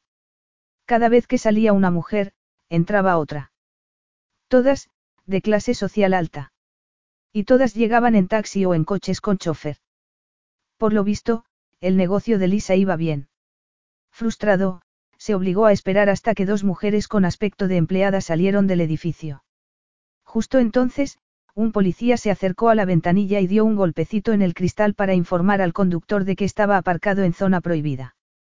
Luke aprovechó la ocasión y bajó del coche antes de que el chofer se viera obligado a arrancar. Cruzó la calle y entró en la tienda. La campanilla alertó a Lisa, que se giró hacia la puerta con naturalidad, pensando que alguien se habría dejado un móvil o querría cambiar un pedido. Pero no era eso. Era la historia, que se volvía a repetir. Luke la miró con furia. Y, por mucho que le disgustara, Lisa se dijo que tenía motivos de sobra para mirarla así. Se había intentado convencer de que aquel momento no llegaría nunca, de que estaba protegida por una especie de hechizo contra el hombre que la miraba sin decir nada, en un silencio de lo más explícito. Pero el momento había llegado, y no tenía más remedio que afrontar el problema de la mejor manera posible. Ah, eres tú, no te esperaba. Ah, no. Preguntó él con sorna. No me digas que mi visita te sorprende. Sabías que me enteraría, y que vendría más tarde o más temprano. Ella se humedeció los labios. Sí, supongo que sí, pero procuraba no pensar. No pensar. Repitió él. Por eso has permitido que me entere por la prensa. Yo no pretendía. Me da igual lo que tú pretendieras, la interrumpió. Solo sé que estás esperando un niño, y que ese niño es hijo mío. Lisa palideció, sintiéndose súbitamente mareada. Sin embargo, sacó fuerzas de flaqueza y asintió, consciente de que debían aclarar las cosas. Sí, es verdad. Es hijo tuyo. Luke la miró de arriba abajo y sacudió la cabeza. Pero no me lo dijiste. Lo mantuviste en secreto como si el niño fuera exclusivamente tuyo, como si yo no tuviera derecho a saberlo. Intenté decírtelo. Te llamé por teléfono, pero tu móvil estaba desconectado. ¿Por qué cambio de número cada seis meses? Por motivos de seguridad. Lisa se apartó el pelo de la cara. ¿Y qué me dices de tu palacio? Llamé varias veces, pero no pude hablar contigo. Me pasaban constantemente con una de tus ayudantes, creo recordar que se llama Eleonora. Luke arqueó una ceja. ¿Has hablado con Eleonora? Sí, y siempre me decía que no estabas disponible y que, en cualquier caso, no podía hablar contigo si no estaba en tu lista de contactos telefónicos, contestó. Me hizo sentir como si yo fuera una buscona que intentaba echar el lazo a su precioso príncipe. Luke suspiró, seguro de que estaba siendo sincera. Eleonora era su empleada más leal, y parte de su trabajo consistía precisamente en protegerlo. De hecho, tenía orden de no molestar a su jefe salvo en casos de absoluta necesidad. Podrías haber escrito, replicó. ¿En serio? Si te hubiera escrito una carta, habría terminado en manos de esa mujer o de otro empleado tuyo, que indudablemente la habría abierto y leído, alegó Lisa. Además, me dijiste que te ibas a casar y que no me querías volver a ver. Sí, eso es cierto, pero... No hay peros que valgan, Luke. Lo dejaste bien claro. Y, por si eso no fuera suficiente, encontré una cosa que me confirmó lo poco que valgo para ti, la última vez que nos vimos, se te cayó una tarjeta. Era de una actriz de Hollywood que había estado en la boda. Me la dio sin que yo se la pidiera, y te aseguro que no tenía intención alguna de llamarla, se defendió él. Pero eso es irrelevante en este momento. Estás embarazada, y tendremos que hacer algo. No te preocupes por eso. No haré nada que incomode a tu prometida o ponga en peligro tu futuro político, afirmó. Lo tendré sola y lo criaré sola, como tantas mujeres a lo largo de la historia. Sí, eso dijiste en la entrevista que leí. Entonces, ya lo sabes. No hay nada que hablar. Daré a luz y seguiré con mi vida como cualquier madre soltera. Pero tú no eres cualquier madre, Lisa, y no lo eres porque el niño que estás esperando no es cualquier niño, le recordó él. Es heredero de la corona de Mardovia. ¿Sabes lo que eso significa? ¿Eres consciente de lo que has hecho? Ella lo miró con turbación. No te entiendo. Seguro que no. Preguntó él. Alguien podría llegar a la conclusión de que te has quedado embarazada a propósito. Quizá te diste cuenta de que no te estabas volviendo más joven y decidiste tener un hijo. Pero, en lugar de condenarte a vivir con un cretino como el compañero de tu hermana, optaste por ser madre soltera. Eso es una estupidez. Yo no lo tengo tan claro. A fin de cuentas, dicen que los niños son los nuevos complementos de la nueva mujer tradicional, ironizó. Por eso me besaste aquella noche. Por eso me hiciste el amor como si la vida te fuera en ello, saltando sobre mí como una loca. Tal vez esperabas que el preservativo se rompiera. Ella sacudió la cabeza, incapaz de creer lo que acababa de oír. Sí, tal vez. E incluso es posible que estuviera tan desesperada como para entrar en el cuarto de baño, alcanzar el preservativo que tú habías tirado y realizarme a mí misma una especie de fecundación in vitro casera, se burló. No seas tan sórdida. Protestó él. Sórdida. Yo. Eres tú quien se ha puesto a insinuar barbaridades, cuando yo solo quería hacer lo correcto. Oh, vamos. Es verdad. Quería hacer lo correcto, insistió ella. Sabía que te ibas a casar con Sofie, y no quise causarte problemas. Lisa se acercó a un perchero, porque estaba tan nerviosa que no podía seguir parada. Después, pasó una mano por los vestidos y se quejó a sí misma por haber sido tan estúpida. El negocio iba bien. La nueva colección de ropa era un éxito. Todo parecía indicar que saldría adelante y que tendría dinero de sobra para ayudar a la familia de su hermana y criar al niño que llevaba en su vientre. Pero se había olvidado de Luke. No comprendes que te estoy haciendo un favor. No quiero que lleves la carga de un hijo indeseado, continuó. Además, te vas a casar con otra mujer, con una princesa, ¿qué crees que pensaría Sofía si llegara a saber que vas a ser padre? ¿Cómo crees que se sentiría tu prometida? Capítulo 5. La respuesta de Luke dejó perpleja a Lisa. Sofía lo sabe. Se lo he contado. Y hemos tomado la decisión de romper nuestro compromiso, le informó. Pero si dijiste que. Sé lo que dije. Sin embargo, las circunstancias han cambiado y, en consecuencia, también ha cambiado mi postura, replicó él. Creías que me casaría con otra sabiendo que estás embarazada de mí. Lisa se había quedado completamente inmóvil, como un animal consciente de un peligro del que no podía escapar. Quiso decir algo, pero las palabras no llegaron a su boca. Estaba demasiado confundida. No tenía más remedio que hablar con ella, siguió Luke. Nos reunimos en Isola Verde, hace unas horas. ¿Y qué dijo Sofie? Luke eligió sus palabras con sumo cuidado, porque aún estaba perplejo con la reacción de Sofie. Esperaba que se indignara y lo insultara, pero se lo había tomado con un aplomo inmensamente elegante. Que se sentía aliviada, contestó. Aliviada. Sí. Dijo que los matrimonios concertados son una atrocidad, y que se alegraba de volver a ser una mujer libre. De hecho, me confesó que no se quería casar con nadie, y mucho menos con un hombre al que apenas conocía. Lisa se sumió en un silencio durante el cual se acercó al mostrador, se sirvió un vaso de agua y se lo bebió de golpe. Después, miró a Luke y dijo. Qué conveniente para ti. Y para ti, por supuesto. Ella dejó el vaso en el mostrador. Para mí. Discúlpame, pero creo que me he perdido algo, eso no es de mi incumbencia. Somos dos adultos que se acostaron sin más intención que la de divertirse un poco. No buscábamos nada más. Lo nuestro ha terminado, Luke. Él la observó con detenimiento, a sabiendas de que no estaba en el lugar más adecuado para decir lo que tenía que decir. Si hubiera podido, la habría llevado a otra parte y habría afrontado el problema de una forma distinta, con más delicadeza. Pero no podía, porque el tiempo jugaba en su contra.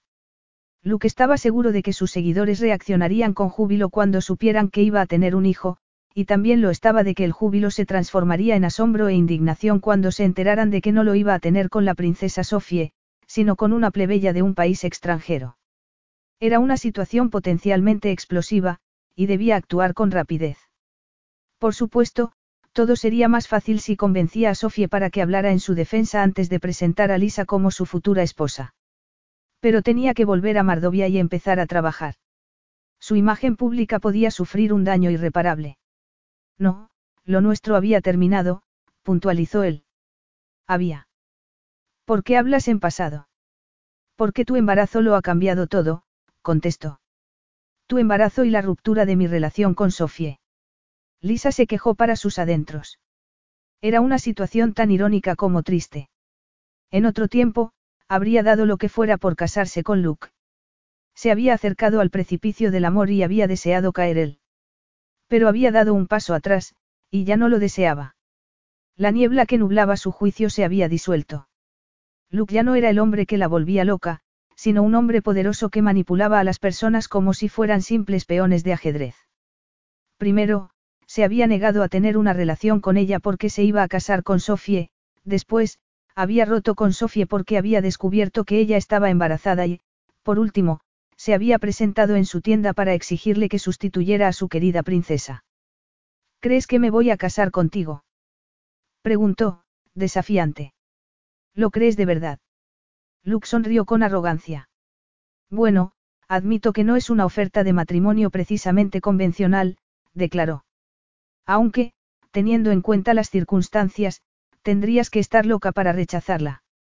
Lisa pensó en el precio que estaba pagando Brittany por haber renunciado a su libertad.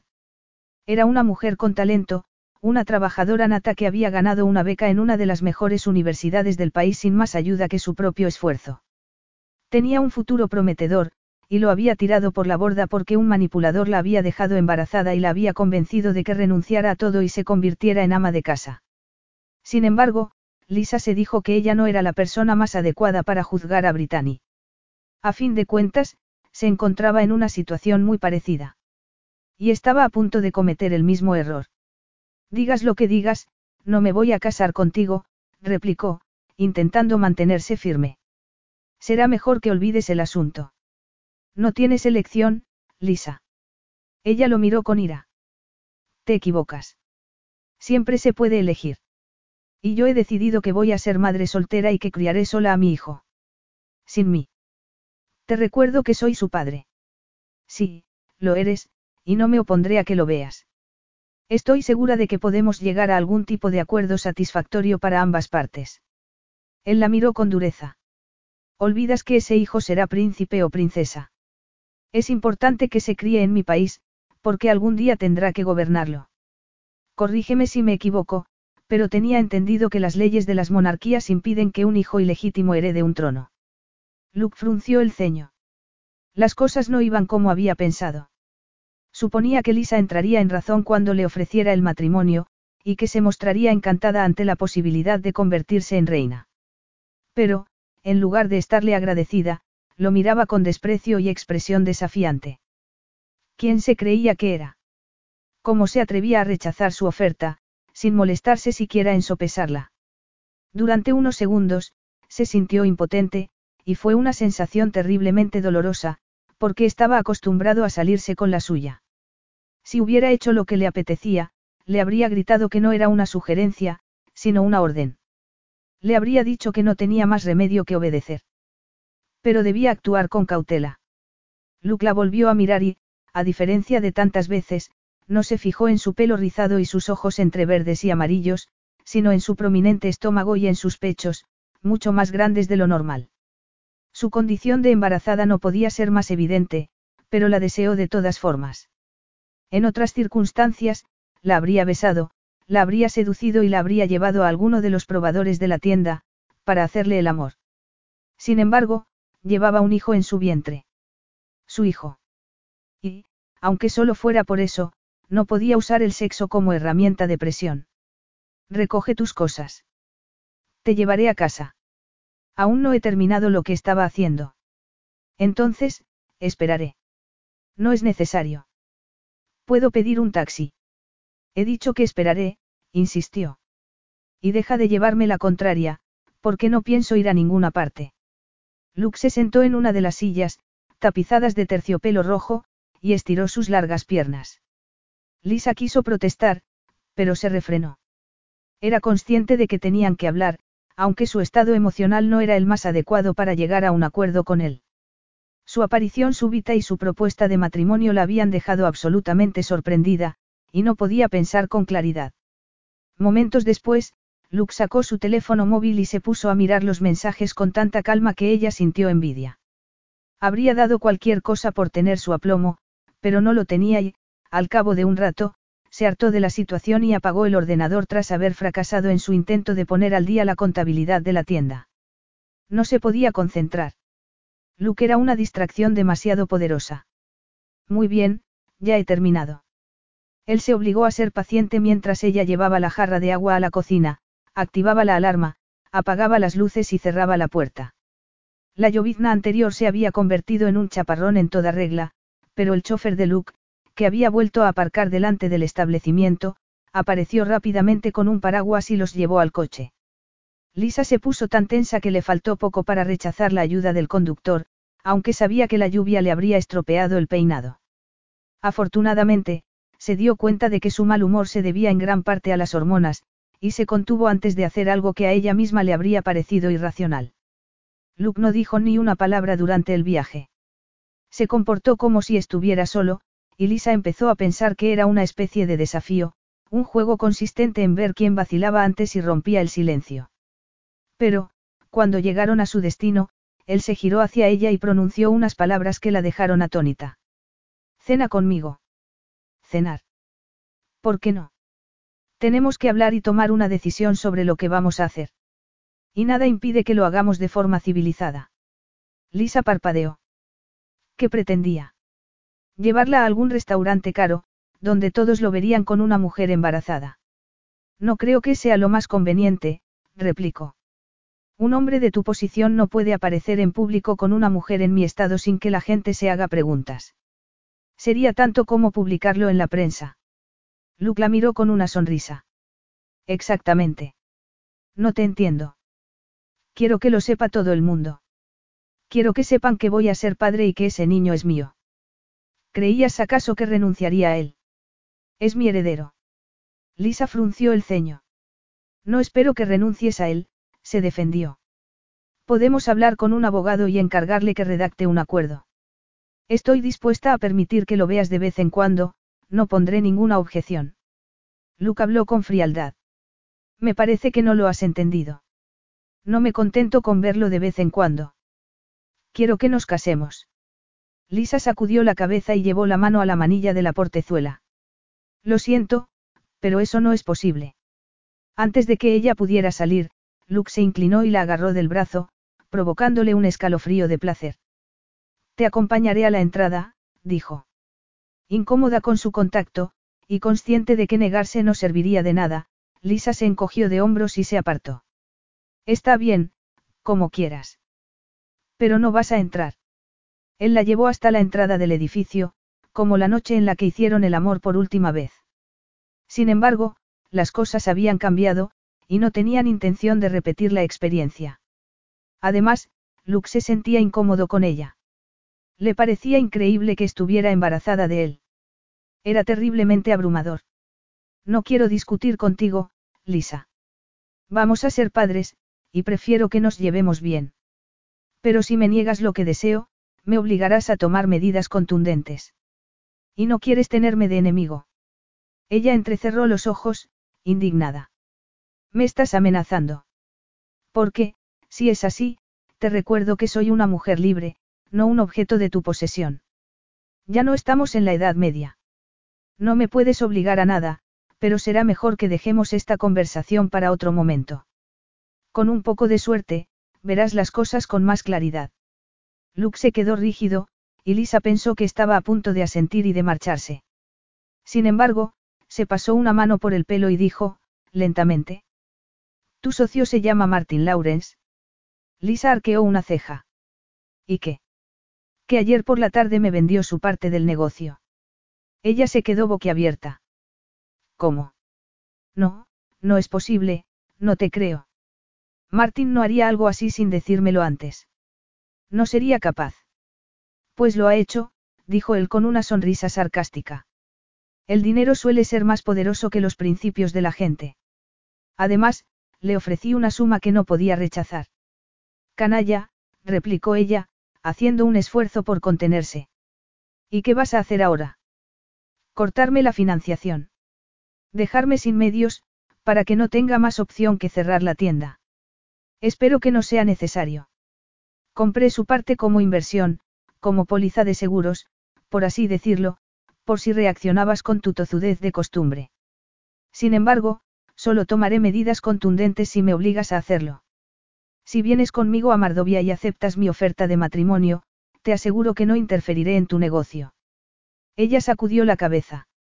No, Luke. Sabes que no puedo. ¿Por qué no? Es que no te parezco adecuado. Estás esperando a que aparezca un príncipe azul. Es por eso. Ella rió. Los príncipes azules no existen. Son invenciones de mujeres que siguen creyendo en los cuentos de hadas. Me alegro de saberlo, porque yo tampoco creo en esas cosas. Somos dos adultos que asumen la realidad y, en consecuencia, no nos hacemos ilusiones absurdas que nos puedan estallar en la cara, dijo. Las palabras de Luke no sirvieron para que Lisa se sintiera mejor, por mucho que las compartiera. Solo sirvieron para que olvidara su intención de no dejarlo pasar y lo llevara al salón de su casa, donde ella se sentó en uno de los sillones sin tomarse la molestia de encender la luz. Sin embargo, él encendió una lámpara y echó las cortinas para que no los pudieran ver desde la calle. Al verlo, Lisa pensó que nunca se vería obligado a hacer ese tipo de cosas, y se preguntó qué se sentiría al vivir de esa manera. Luke era príncipe, y contaba con una plantilla entera de criados que se encargaban de todo, desde hacer la limpieza a llevar a cabo un acto tan sencillo como correr una cortina. No es necesario que nos casemos. Ya te lo he dicho, podemos llegar a un acuerdo y compartir la custodia del niño. Es algo de lo más habitual. Y, como eres un hombre poderoso, no sería más fácil que a la mayoría de los padres, a fin de cuentas, no tendremos que preocuparnos por el gasto de mantener dos casas, dijo con humor. Luke no debió de encontrarlo divertido, porque dijo. Olvidas lo esencial. Me debo a los ciudadanos de Mardovia y a la tierra donde nací. No me puedo arriesgar a que se repitan los disturbios que estuvieron a punto de destruir el Principado. La estabilidad de mi país es lo más importante, y ese niño la puede asegurar. Ni siquiera sabemos si será varón, le recordó. Podría ser una niña. Él se quedó helado. Es que no lo sabes. ¿Por qué? Lisa estuvo a punto de mentir. Conociendo a Luke, existía la posibilidad de que perdiera todo interés por ellos si le decía que iba a tener una niña. Pero no quería usar a su bebé como soldado en una batalla y, por otra parte, también existía la posibilidad de que el sexo de la criatura no cambiara nada. ¿Por qué le pedí al médico que no me lo dijera?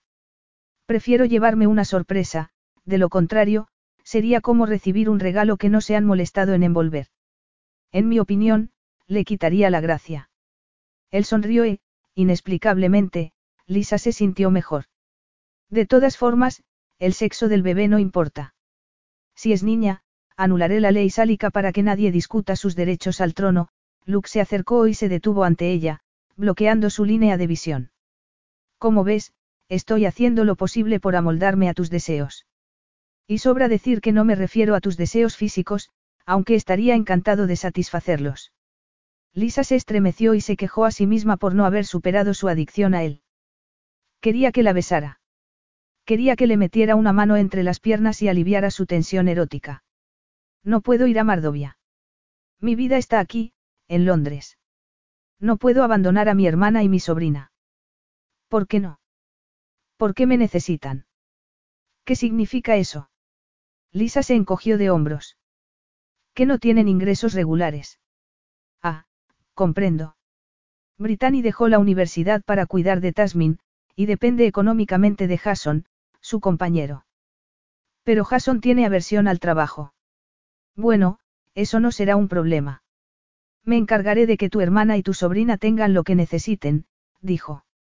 Dentro de poco, solo tendrás que preocuparte por la familia que estás a punto de tener.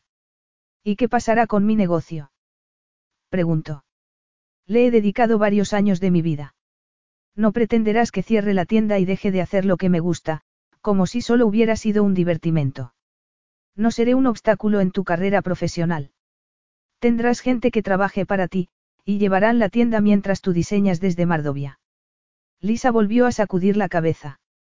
Por muchas seguridades que le diera, tenía miedo de perder su negocio y de que la vida de Brittany se convirtiera en un tormento si ella se marchaba y la dejaba sola con Jason. No, tú no lo entiendes. Lo entiendo mucho mejor de lo que crees, afirmó. Seré flexible contigo. Seré paciente y te ayudaré en lo que pueda. Sin embargo, mi propuesta de matrimonio no está sujeta a debate, si es necesario, te arrastraré a Mardovia y te haré mi esposa por la fuerza. Ese niño tiene que nacer en mi país. Ella se mordió el labio y lo miró a los ojos. Luke iba a conseguir lo que quería. Había destrozado sus defensas y conquistado la posición. Pero no le saldría gratis. Si quieres que me case contigo, tendrás que darme algo a cambio. Él frunció el ceño. Algo a cambio. Sí, exactamente. Quiero que compres una casa a mi hermana y le asegures ingresos suficientes para que no dependa de Jason, contestó. Ese es tu precio. Lisa asintió. Ese es mi precio. Capítulo 6. Luke echó un vistazo a la sala donde se iban a casar. Era indiscutiblemente bonita, y todo se había dispuesto de la forma más elegante y agradable posible, desde la bandera de Mardovia que colgaba sobre la chimenea de mármol hasta los ramos de flores que alegraban el ambiente con su fragancia. Pero, por muy bella que fuera, seguía siendo una simple sala de la embajada de su país. Los miembros de su familia siempre se habían casado en la famosa Catedral de Mardovia. Organizaban bodas imponentes a las que asistían líderes políticos y aristócratas de todo el mundo. Los preparativos llevaban meses de trabajo, y la fiesta posterior daba que hablar durante muchos años. Pero su boda no iba a ser así. Mardovia era un país muy conservador, y Luke no se podía presentar delante de todo el mundo con una novia visiblemente embarazada. Habría sido malo para él y malo para ella, incluso descontando el hecho de que la gente lo habría interpretado como un insulto a la princesa Sofie, a quien adoraban. No, él no se podía casar por todo lo grande. Se casaría en una ceremonia discreta y con una mujer que ni siquiera quería ser su esposa. Resignado, se giró hacia las sillas donde estaban Brittany y su compañero, que admiraba la lujosa estancia con expresión de codicia. Luke sabía que Lisa se había llevado una decepción al ver a Jason, creía que su hermana estaba con él porque no tenía ingresos propios, y que lo abandonaría cuando tuviera una casa en propiedad y dinero para salir adelante. Pero se había engañado a sí misma. Al parecer, estaba sinceramente enamorada de aquel hombre. Luke apartó la vista de la disfuncional familia de su novia y se puso recto cuando empezó a sonar el himno del país. Momentos después, Lisa entró en la sala en compañía de Tasmin, que hacía las veces de dama de honor. Y él pensó que estaba más bella que nunca. Había elegido un vestido precioso, específicamente diseñado para disimular su embarazo. La pesada prenda de satén, mucho más corta que los vestidos de novia tradicionales, derivaba la atención hacia sus largas piernas y conseguía con ello que su prominente estómago fuera menos llamativo. Un efecto que los rizos de su pelo suelto y las flores blancas que lo cubrían contribuía a aumentar. Sin embargo, la alegría de Luke desapareció cuando la miró a la cara. Estaba tan seria que cualquiera habría dicho que la llevaban al patíbulo. Ni siquiera se tomaba la molestia de fingirse feliz. Pero no se lo podía reprochar. A fin de cuentas, Lisa no se había acercado a él con intención de casarse. Su relación había sido exclusivamente sexual, y ninguno de los dos pretendía que las cosas llegaran a ese extremo. Por desgracia, los acontecimientos le habían obligado a tomar una decisión que no estaba entre sus planes originales, y se sentía tan impotente al respecto como la propia Lisa. No podía hacer nada. Salvo ser tan buen marido y padre como pudiera. ¿Estás bien? Preguntó a Lisa cuando llegó a su lado. Ella se inclinó para decirle a su sobrina que se sentara con Brittany. Mientras la pequeña se alejaba, se repitió mentalmente la pregunta de Luke y se dijo que no podía estar peor. Se sentía como si fuera un simple objeto, una marioneta en manos del destino. Se había visto arrastrada a un matrimonio que no quería, y del que no podía escapar. Sin embargo, también se dijo que no ganaba nada con su actitud distante. Los ciudadanos de Mardovia desconfiaban de ella, y su desconfianza se convertiría en rechazo si se mostraba osca, así que hizo un esfuerzo y sonrió a Luke. Estoy encantada, mintió. La ceremonia nupcial fue tan rápida como la pequeña fiesta que dieron con posterioridad. La única persona que se divirtió fue la pequeña Tasmin, que se puso a correr alrededor de la gigantesca tarta y tiró un trozo sobre una alfombra persa. Al final, Luke dio por terminada la celebración y Lisa corrió a despedirse de su hermana. Te voy a echar mucho de menos, Brit, dijo, abrazándola con fuerza. Y yo a ti, pero volverás a Londres, ¿verdad? Mi casa nueva es preciosa, y tiene habitaciones para invitados, aunque, si lo prefieres, podríamos venir nosotros a Mardovia, replicó. Y de todas formas, estaremos en contacto. Lisa la miró a los ojos.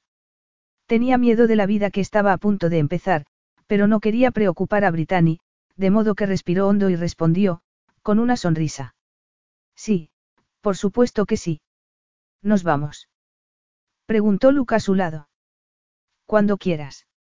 Lisa se alegró de que el lanzamiento de confeti estuviera prohibido en el elegante barrio londinense donde estaba la embajada, porque no tenía fuerzas para someterse a un típico espectáculo de recién casados. Por suerte, el coche de Luke los llevó al aeropuerto, donde los esperaban varios funcionarios de alto nivel y un representante oficial del gobierno británico, que le dio un ramo de flores.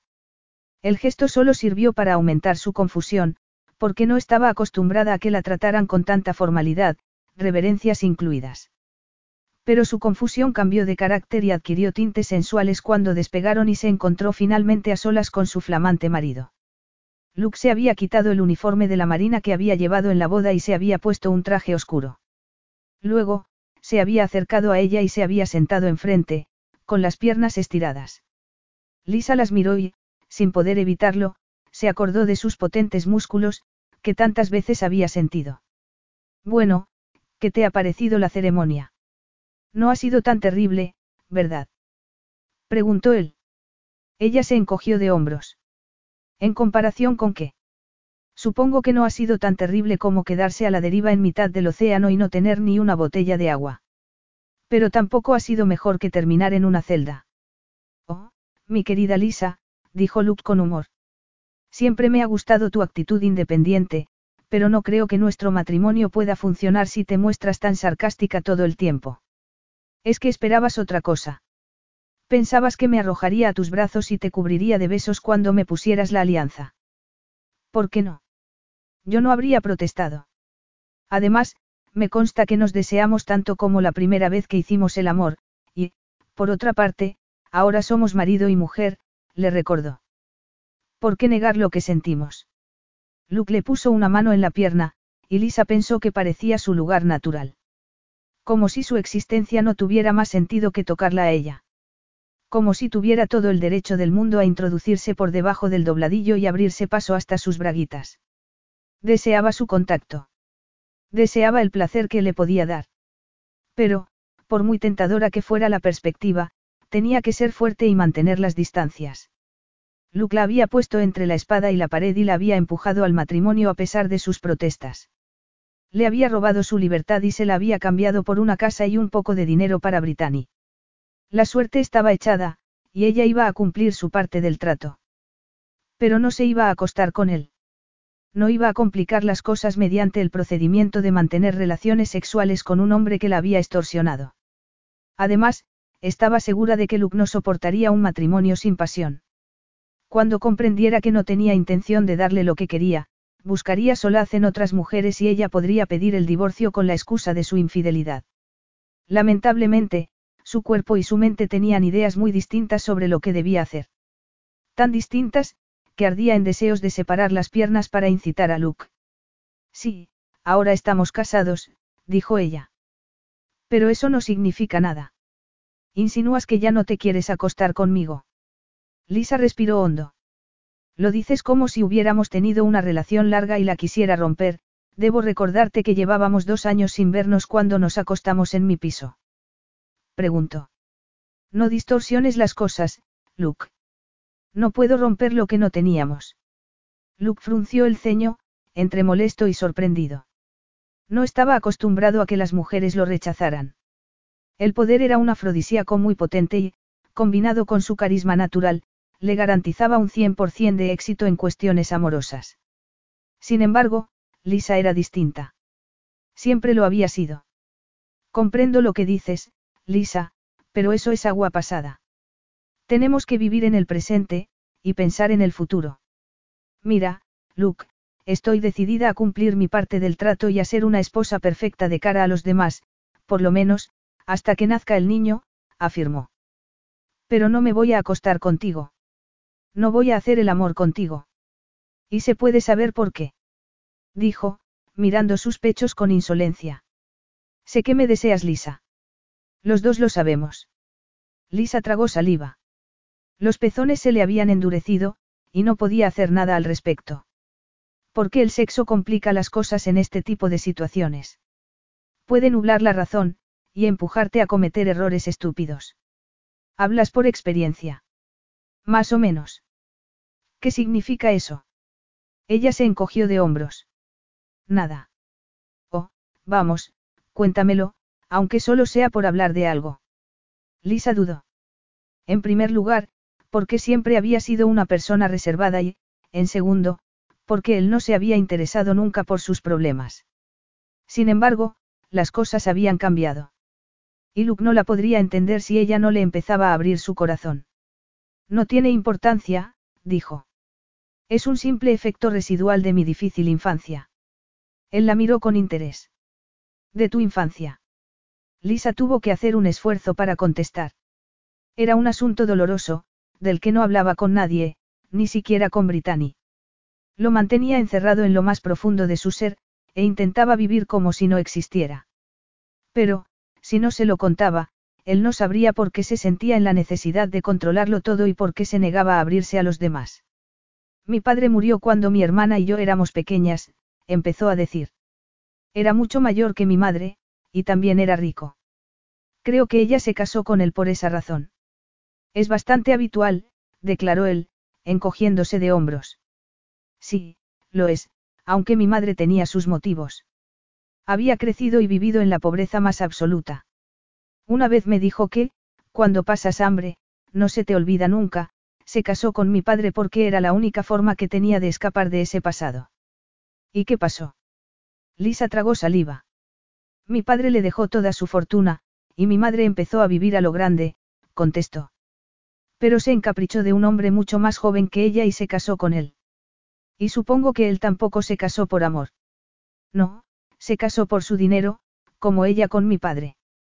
Pero, ¿cómo lo has sabido? Lo he adivinado por tu tono de voz. Aunque, por otra parte, no me parece que sea tan terrible, todas las relaciones implican algún tipo de canje, por así decirlo. Estás pensando en relaciones como la nuestra. Es necesario que te conteste. No, claro que no. Entonces, sigue con la historia. Lisa respiró hondo y siguió hablando. Huelga decir que mi padrastro era un hombre extraordinariamente atractivo. Tenía éxito con las mujeres. Y, cada vez que él se acostaba con alguna, mi madre perdía los estribos. Debió de ser difícil para ti. Y tanto que lo fue. Para mí y para mi hermana, puntualizó. La tensión de mi casa era insoportable. Vivíamos en un drama permanente, y, por si eso fuera poco, mi madre estaba tan obsesionada con su marido que no nos hacía caso. Luego, él empezó a jugar y a perder dinero en grandes cantidades. ¿Y qué hizo ella? Cubrir sus pérdidas. Estás insinuando que os arruinó. Lisa guardó silencio. No tenía fuerzas para seguir. ¿Qué pasó? insistió Luke. Se gastó toda la fortuna de tu madre. Lisa notó un fondo de compasión en su voz, pero habría preferido que se mostrara indiferente. Su cariño podía ser extremadamente peligroso en esas circunstancias. Si la trataba bien, corría el peligro de acostumbrarse y de empezar a desear cosas que Luke no le podía dar. Cosas como el amor. Hizo un esfuerzo y se recordó todo lo que le disgustaba de él, desde su arrogancia de hombre rico hasta su falta de escrúpulos, que había demostrado al comprar parte de su negocio sin más intención que extorsionarla. Un hombre se había acostado con ella cuando estaba a punto de casarse con otra. Un hombre que la había utilizado una y otra vez. Sí, efectivamente, contestó con frialdad. Se gastó todo su dinero. Lo siento mucho. A Lisa se le hizo un nudo en la garganta. No quería su comprensión. No quería su afecto. Solo quería que la dejara en paz, así que se encogió de hombros y dijo con su tono más frívolo, intentando parecer insensible. Fue espantoso. Nos quedamos sin clases de ballet y sin vacaciones de invierno. Luke apretó los labios, y ella supo que su estratagema había salido bien. Había servido para que la considerara una desalmada, a quien solo le preocupaba lo sucedido porque se había quedado sin lujos y comodidades. Por desgracia, la opinión de Luke le importaba más de lo que estaba dispuesta a admitir. Y, cuando él le lanzó una mirada de recriminación, ella se giró hacia la ventanilla del aparato para ocultar su sentimiento de vergüenza. Capítulo 7. Lisa, te presento a Eleonora. Lisa asintió, abrumada por todo lo que había visto y todo lo que estaba pasando. La preciosa isla verde. El palacio blanco y dorado. El bebé que daba pataditas en su interior. Y ahora, una mujer asombrosamente atractiva que la miraba con desconcierto, como si no pudiera creer que su jefe se hubiera casado con alguien como ella. Eleonora es mi secretaria desde hace años, explicó Luke, pero le he pedido que se ponga a tu disposición. Cuando quieras o necesites algo, habla con ella. Es una experta en cuestiones relacionadas con Mardovia. No hay nada que no sepa. Lisa estrechó la mano de la mujer. Estaba cansada, y se sentía fuera de lugar. Si su relación con Luke hubiera sido diferente, se habría acercado a él en busca de un abrazo y le habría hecho partícipe de sus temores. Pero no tenía esa opción, así que sacó fuerzas de flaqueza y sonrió a Eleonora. La estaba mirando con desprecio. ¿O eran imaginaciones suyas? Lisa se dijo que, si la secretaria de Luke hubiera sido consciente de lo sola que estaba, no la habría tratado con tanta dureza. Era una mujer muy elegante, de cabello negro y perfectamente peinado, sin un pelo fuera de su sitio, una mujer tan esbelta que, en comparación, ella parecía un tonel. Casi podía oír sus pensamientos, cómo era posible que aquella forastera pálida se hubiera convertido en princesa de Mardovia. Pero, por otra parte, cabía la posibilidad de que su inseguridad le estuviera jugando una mala pasada. A fin de cuentas, Eleonora no sabía nada de ella, y no podía tener nada en contra suya. El hecho de que hubiera obstaculizado sus intentos por ponerse en contacto con Luke solo demostraba que hacía bien su trabajo. Seguramente, tenía orden de proteger al príncipe y de evitarle situaciones embarazosas con sus antiguas amantes. Fuera como fuera, prefirió empezar con buen pie. Así que fingió una despreocupación que no sentía y dijo, con tanta amabilidad como pudo. Encantada de conocerte, Eleonora. El placer es mío, Alteza. Luke miró a su esposa y dijo. Tengo cosas que hacer, así que no nos volveremos a ver hasta la hora de la cena. Pero te dejo en manos de mi secretaria, para que os conozcáis mejor. Lisa asintió, resignada a su suerte. ¿Qué otra opción tenía? Pedirle que se quedara. Rogarle que la protegiera de aquella morena increíblemente refinada. Su relación con Luke no permitía ese tipo de cosas. Y, aunque las hubiera permitido, no podía acudir a él cada vez que tuviera un problema. Se suponía que era una mujer adulta, una mujer independiente, una mujer capaz de cuidar de sí misma. Pero, si eso era cierto, ¿por qué se sentía tan insegura? Serían las hormonas. Luke se fue, y ella se quedó a solas con Eleonora y con la extraña realidad de su nueva vida. Ya no era Lisa Bailey, una mujer normal y corriente con un negocio que iba mal y una hermana que se había enamorado de un cretino. Ahora era princesa. Se había casado con un príncipe, y tendría que acostumbrarse al protocolo inherente a su cargo, reverencias incluidas. Sin embargo, no podía negar que la isla le había causado una grata impresión.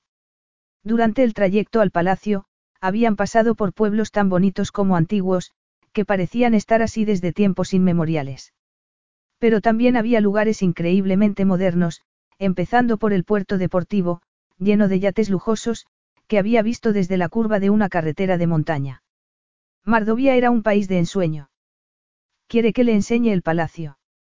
Preguntó Eleonora, sacándola de sus pensamientos. Lisa la miró.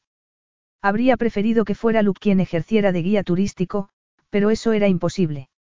No se podía negar a ser una esposa en todos los sentidos de la palabra y pedirle después que él fuera un esposo en todos los sentidos de la palabra.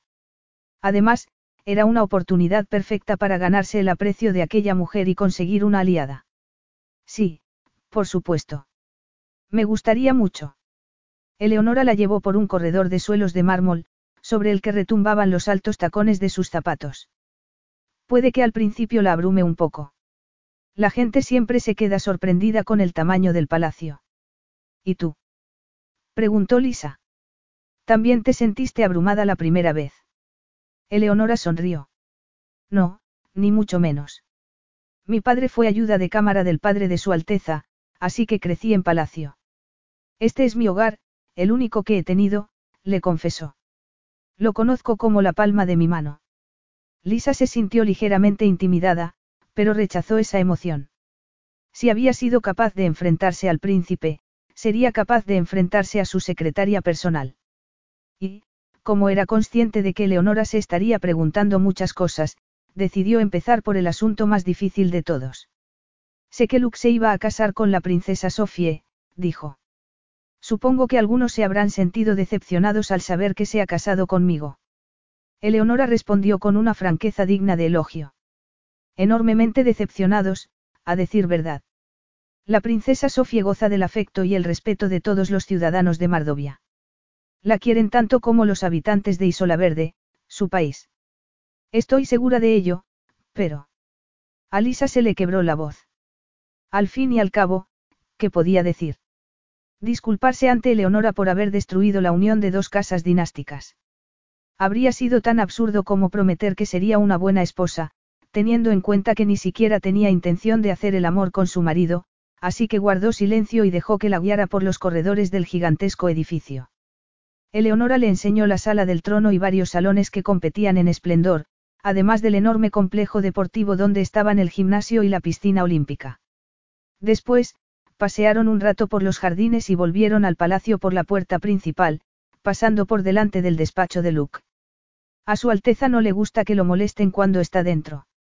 Yo soy la única persona que puede entrar, le informó. Lisa mantuvo su actitud silenciosa y la siguió hasta un largo corredor lleno de cuadros, muchos de los cuales podrían haber estado en cualquiera de los grandes museos londinenses. Había retratos de príncipes que, por su aspecto, debían de ser antepasados de Luke, y también vio una buena colección de obras impresionistas. Pero Lisa se fijó especialmente en dos cuadros que estaban separados de los demás. Los dos eran de la misma persona, una mujer preciosa, de cabello rubio, que aparecía en el primero con un vestido de los años 20 y, en el segundo, con ropa de montar y una fusta en la mano. ¿Quién es? Se interesó. Una inglesa que se casó con un antepasado de Su Alteza.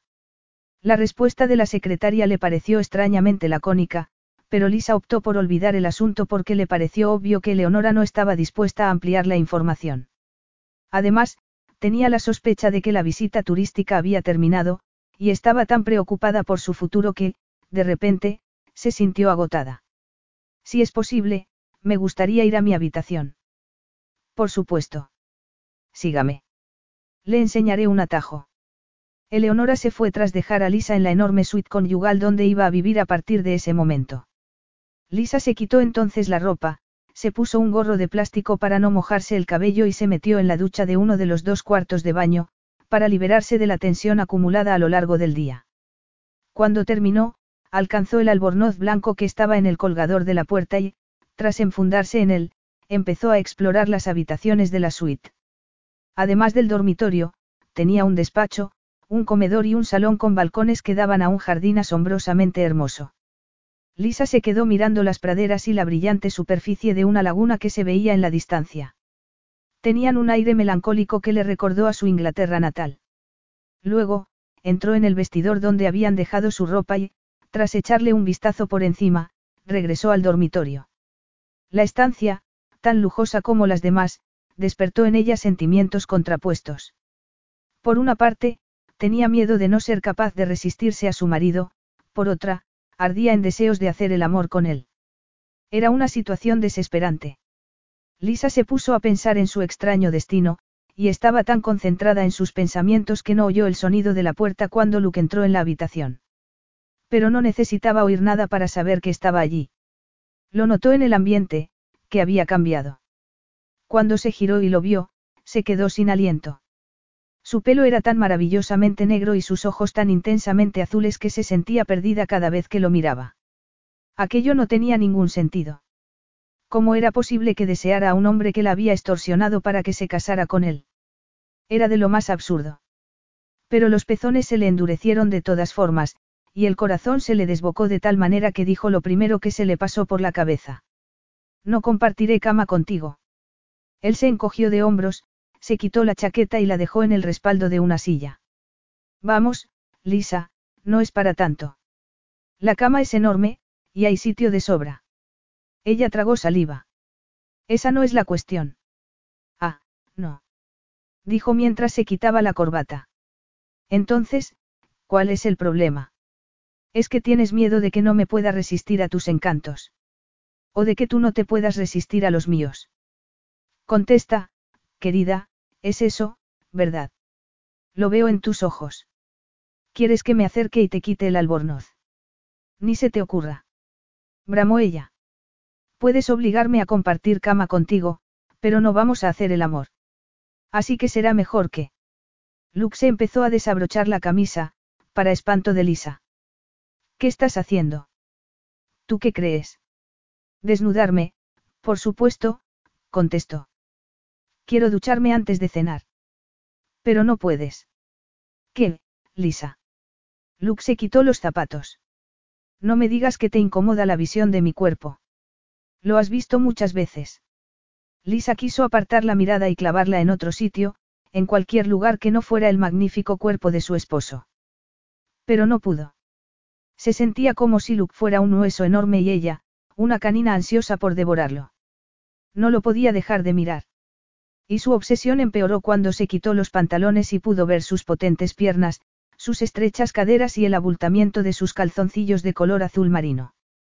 El deseo de desnudarlo fue tan intenso que casi sintió vergüenza de sí misma.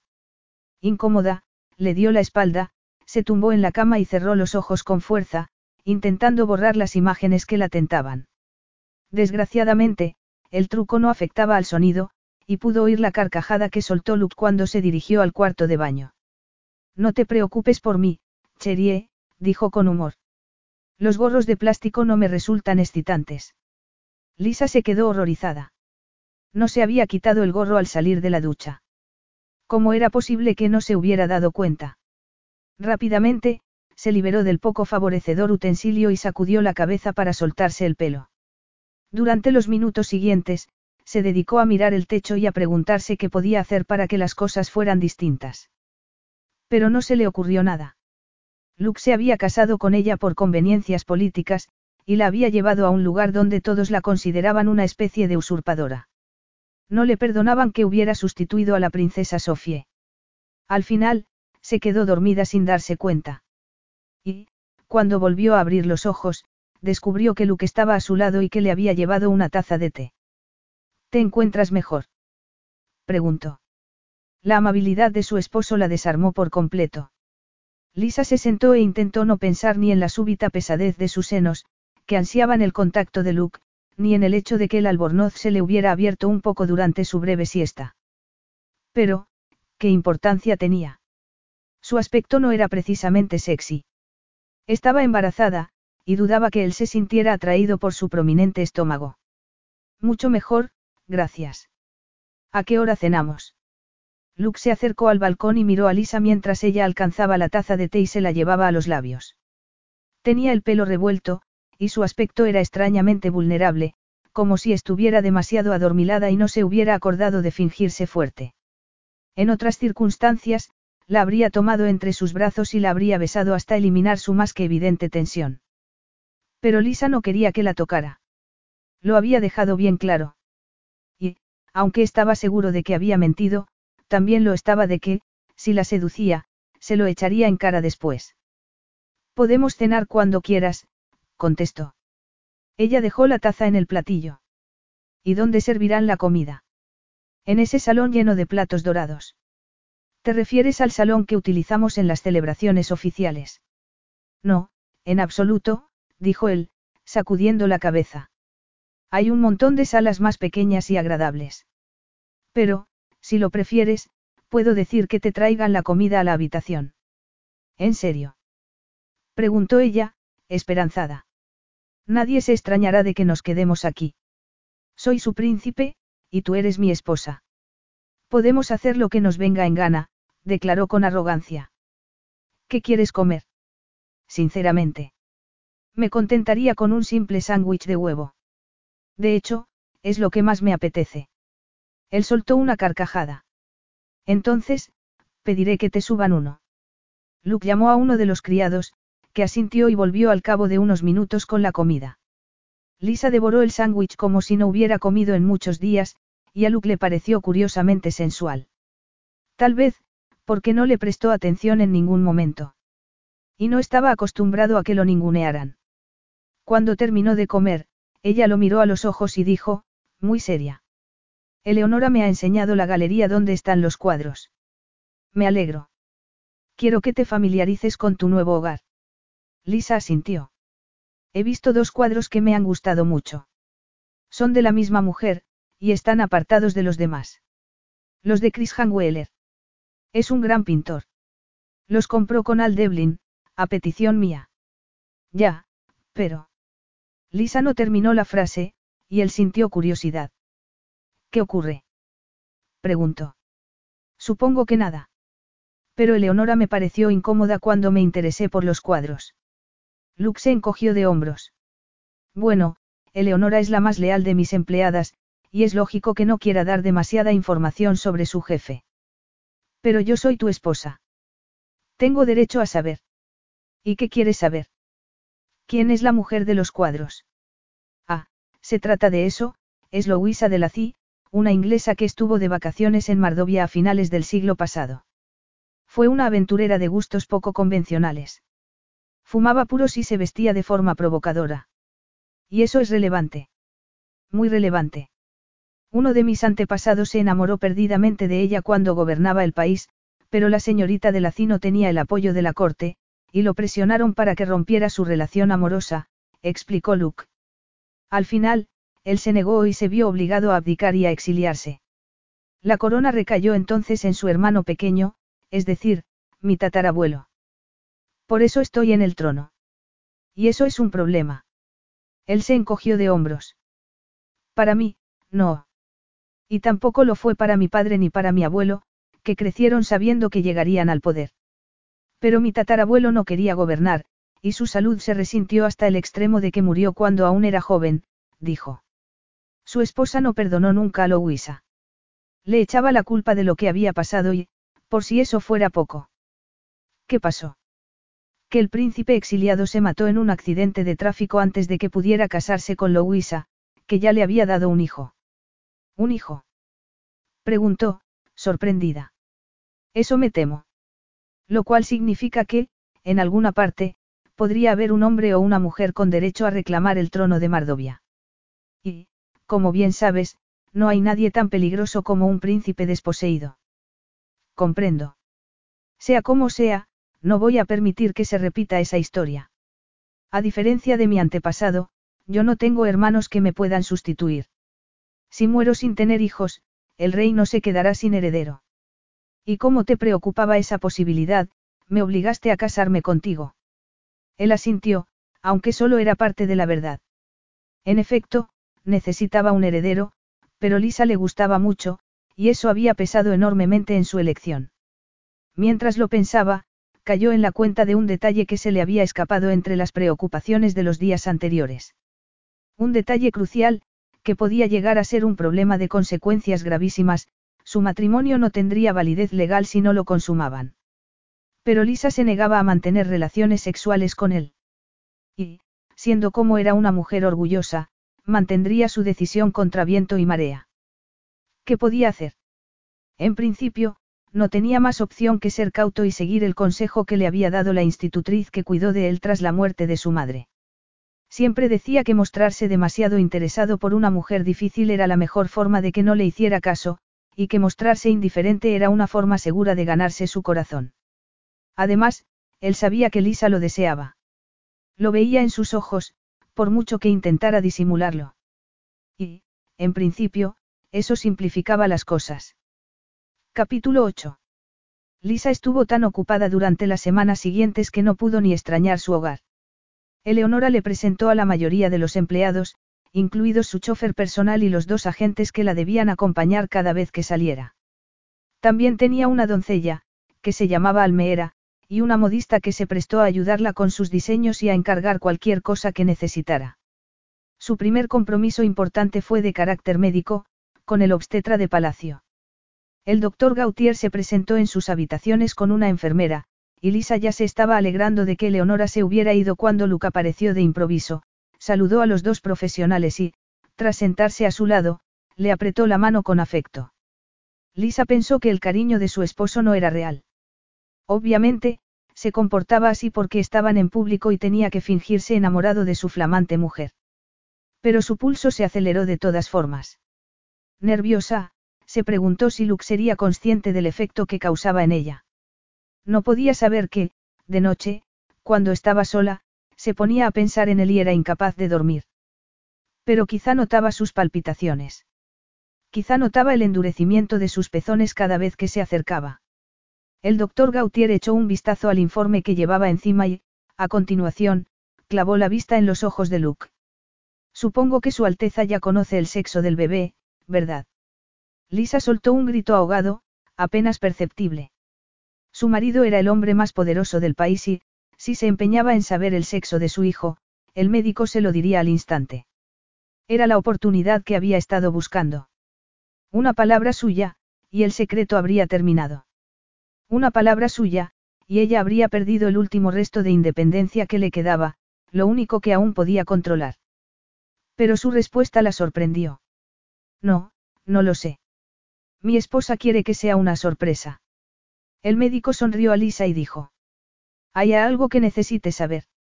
Lisa pensó que el doctor no tenía las respuestas que necesitaba. No sabía cuándo podría volver a Londres. No sabía si Luke permitiría que se divorciara de él. Y, sobre todo, no sabía si dejaría de desear a un hombre que solo estaba con ella porque le iba a dar un hijo. Sorprendentemente, la visita del médico puso fin a muchos de sus temores. Pero no fue por Gautier, sino por Luke. Su gesto de no interesarse por el sexo del bebé la había emocionado tanto como su cariñoso apretón, que le hizo bajar sus defensas. Y cuando volvieron a la suite, se giró hacia él para darle las gracias. Justo entonces, el bebé pegó una patadita. Lisa sonrió, se llevó una mano al estómago y se quedó asombrada al ver la expresión de Luke, que la miraba con una mezcla de afecto y necesidad. ¿Quieres tocar? dijo ella. Puedo. Lisa asintió. Era consciente de que estaba jugando con fuego al permitir que la tocara, pero no podía hacer otra cosa, así que contuvo la respiración y le dejó hacer. El bebé pegó otra patadita, y Luke soltó una carcajada de asombro mientras Lisa intentaba disimular su excitación. Ardía en deseos de que apartara la mano de su estómago, la llevara a sus hinchados senos y le acariciara los pezones. O de que descendiera un poco, la introdujera entre sus piernas y saciara su hambre. Pero se quedó con las ganas.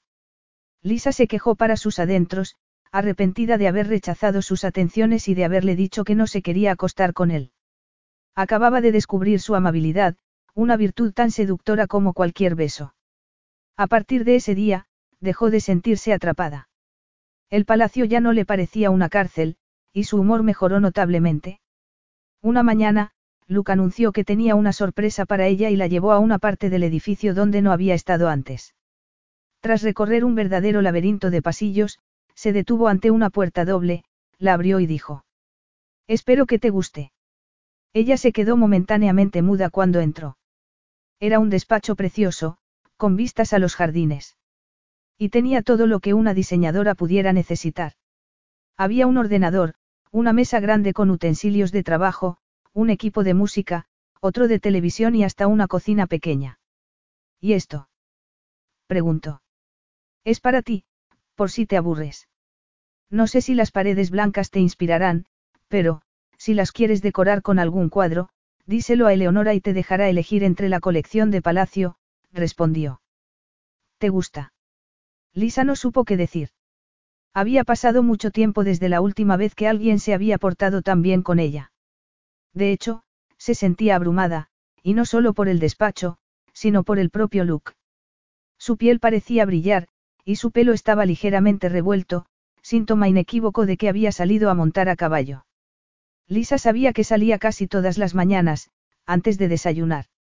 Ese era el motivo por el que siempre se despertaba sola. Abría los ojos y descubría un espacio vacío en el lugar que debía ocupar su cálido cuerpo, un espacio que aumentaba la extensión de la ya gigantesca cama, tan grande que tenían espacio de sobra para dormir juntos sin llegar a rozarse. Se tumbaban en ella como si no se conocieran de nada. Y para ella, era una verdadera tortura. Se quedaba despierta, pensando en su cuerpo desnudo, furiosa por haberle pedido que no la tocara y furiosa por desear que la tocara. A veces, se preguntaba qué pasaría si se acercara a su lado de la cama, llevara una mano a su sexo y lo empezara a acariciar. Pero conocía la respuesta, y tenía miedo de dar ese paso. Me encanta, contestó al final, algo ruborizada por la deriva erótica de sus pensamientos. Muchas gracias, Luke. Él sonrió. No hay de qué. A decir verdad, me gusta tanto que empezaré a trabajar ahora mismo en mi nueva colección, anunció.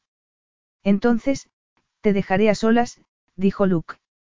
Pero, antes de que me vaya, te ha hablado Eleonora sobre el baile de mayo.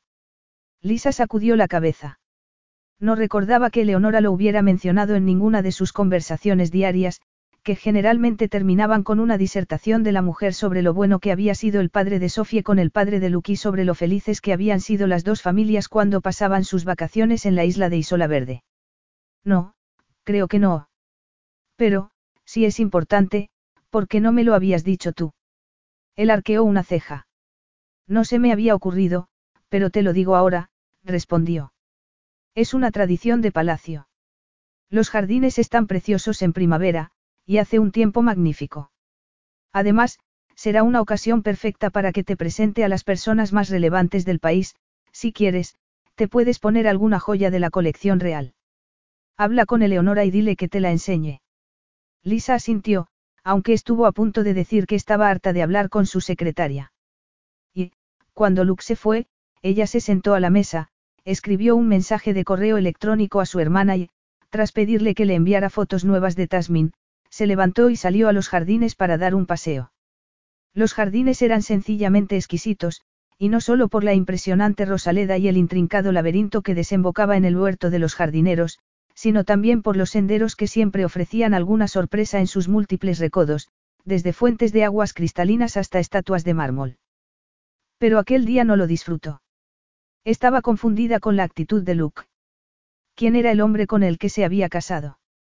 Por un lado, tenía detalles de una sensibilidad indiscutible, como llevarle tazas de té a la cama o molestarse en que le prepararan un despacho para trabajar, por otro, mantenía las distancias con ella y la encomendaba constantemente a su leal Eleonora. Tras pensarlo a fondo, se dio cuenta de que Luke solo le estaba dando lo que ella le había pedido. Se limitaba a respetar sus deseos. Pero ya no quería eso. No quería dormir a su lado como una estatua, escuchando su respiración mientras ansiaba su cuerpo. Quería que la tomara entre sus brazos y la besara. Quería que hiciera el amor con ella.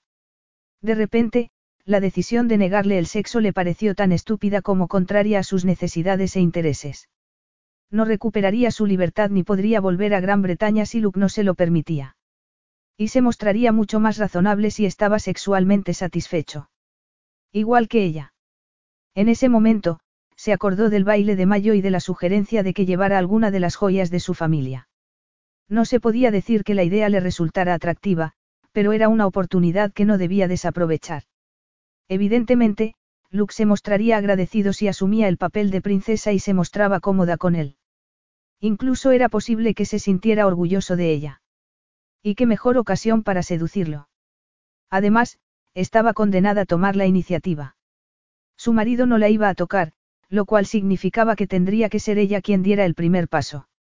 Resuelta, regresó a palacio, se dirigió directamente a su despacho y, a continuación, llamó por teléfono a Eleonora, quien se presentó al cabo de cinco minutos y la miró con lacónica curiosidad. Luke me ha hablado del baile. Ha sugerido que lleve joyas de la colección real. Eleonora asintió. Sí, ya me lo ha comentado. A Lisa le molestó que su esposo se hubiera dado tanta prisa en informarla. Cualquiera habría dicho que eran amantes. Pero se dijo que, si jugaba sus cartas bien, sustituiría a Eleonora como confidente de Luke. ¿Puedo verlas?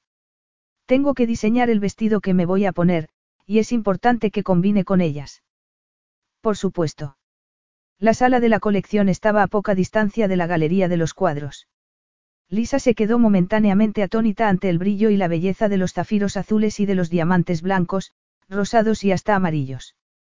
Pero se recuperó enseguida, y ya estaba a punto de elegir una gargantilla de esmeraldas cuadradas cuando Eleonora se acercó a un mueble del fondo, abrió un cajón y dijo. ¿Qué le parece esto? Lisa se acercó y parpadeó. Era un collar de rubíes tan grandes como huevos de gaviota, cuyo rojo parecía más intenso por el contraste con los diamantes que los rodeaban. Dios mío. Es lo más bonito que he visto nunca, acertó a decir. Sí, verdad. Eleonora sacó el collar con sumo cuidado. Es la pieza más valiosa de la colección, aunque hace mucho que no se lo pone nadie. Su Alteza se llevará una buena sorpresa si la ve con él. Lisa no lo dudó ni un segundo. Llevaría el collar y diseñaría un vestido adecuado para él, cuya confección guardaría en secreto hasta el día del baile. Sería un regalo para Luke. Una rama de olivo. Una forma perfecta de decirle que estaba harta de su situación actual, que estaba dispuesta a cambiar las cosas y que quería ser su amante y su esposa. Una noche, mientras se dirigían al comedor por uno de los anchos corredores de palacio, Luke miró a Lisa y dijo. Últimamente, estás muy contenta. ¿Tú crees? Desde luego que lo creo. De hecho, estás radiante. Ella sonrió. Gracias. Será cosa del embarazo. Luke inclinó la cabeza en gesto caballeroso y la invitó a entrar en el comedor, donde se sentaron. Estaba desconcertado con su esposa. Al principio, se mostraba tan huraña que había considerado la posibilidad de mudarse a sus habitaciones de soltero, aunque solo fuera para demostrarle que había una cosa peor que compartir cama con él, no compartirla. Y ahora, sin motivo aparente, parecía la mujer más feliz del mundo. ¿Qué había pasado? La oía tararear cuando se cepillaba los dientes antes de acostarse. Iba de un lado a otro como si le sobrara la energía, y hasta había empezado a leer un libro sobre la historia de Mardovia que le había prestado en el avión. Era definitivamente desconcertante. Y de lo más frustrante, porque su cambio de actitud había contribuido a que la encontrara más sexy que nunca. Cuando terminaron de cenar, le preguntó. ¿Te agrada la idea de asistir al baile? Sí, por supuesto. Lo estoy deseando. Tienes un vestido adecuado. Adecuado. Ah, ¿te refieres a mi estómago? Sí, es obvio que no resulta precisamente atractivo, declaró. Te equivocas. A mí me gusta mucho. Ella lo miró con perplejidad. ¿Lo dices en serio? ¿O solo pretendes que me sienta mejor? Luke se pasó la lengua por los labios, deseando besarla. Lo digo completamente en serio, contestó. Pero todavía no has contestado a mi pregunta. ¿Tienes algo que ponerte? Naturalmente. Me estoy haciendo un vestido. ¿Y por qué no te lo pones? Me gustaría verlo. Lisa sacudió la cabeza. Tendrás que esperar. Es un secreto. Luke arqueó una ceja. Otro. Estás llena de secretos, ironizó. Mira quién fue a hablar. Eres el rey del secretismo, Luke. Escondes muchas más cosas de las que muestras, y a veces son las cosas verdaderamente importantes. ¿A qué te refieres? A tu compromiso matrimonial con la princesa Sofie. Si me lo hubieras contado en su día, no estaríamos en esta situación. Y serías más feliz. ¿Y tú?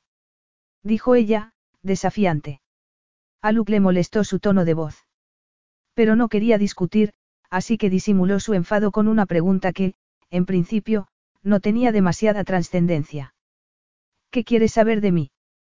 ¿Por qué preguntas eso? ¿Por qué has dicho que soy el rey del secretismo? Lisa se encogió de hombros. No sé, era un comentario de carácter general, replicó. Aunque, ya que lo mencionas, ¿cómo fue tu infancia? ¿Te gustaba vivir en un palacio? Luke se arrepintió de haber avivado la curiosidad de su esposa. La pregunta de Lisa no podía ser más inocente, pero, si contestaba, corría el peligro de que quisiera saber más. Había caído en su propia trampa. Bueno, supongo que fue una infancia como la de cualquier otro príncipe. Crecí entre lujos, rodeado de personas que acataban todos mis deseos. No me faltó de nada. Lisa pensó que le había faltado una cosa importante, el amor. Pero guardó silencio. Estudié en Mardovia, continuó él, en un colegio de aristócratas. Y, a los 18 años, me fui a una universidad de París. ¿Y tus padres? ¿Cómo eran? Luke se estremeció. En primer lugar, porque no quería hablar de ellos y, segundo, porque nadie se refería a sus padres de un modo tan directo, como si se tratara de personas normales y corrientes. El protocolo exigía que se los citara por sus títulos. Pero Lisa lo miraba con tanto interés que decidió dejar la lección de etiqueta para otro momento. Mi madre murió cuando yo era un niño. Lo siento mucho, dijo.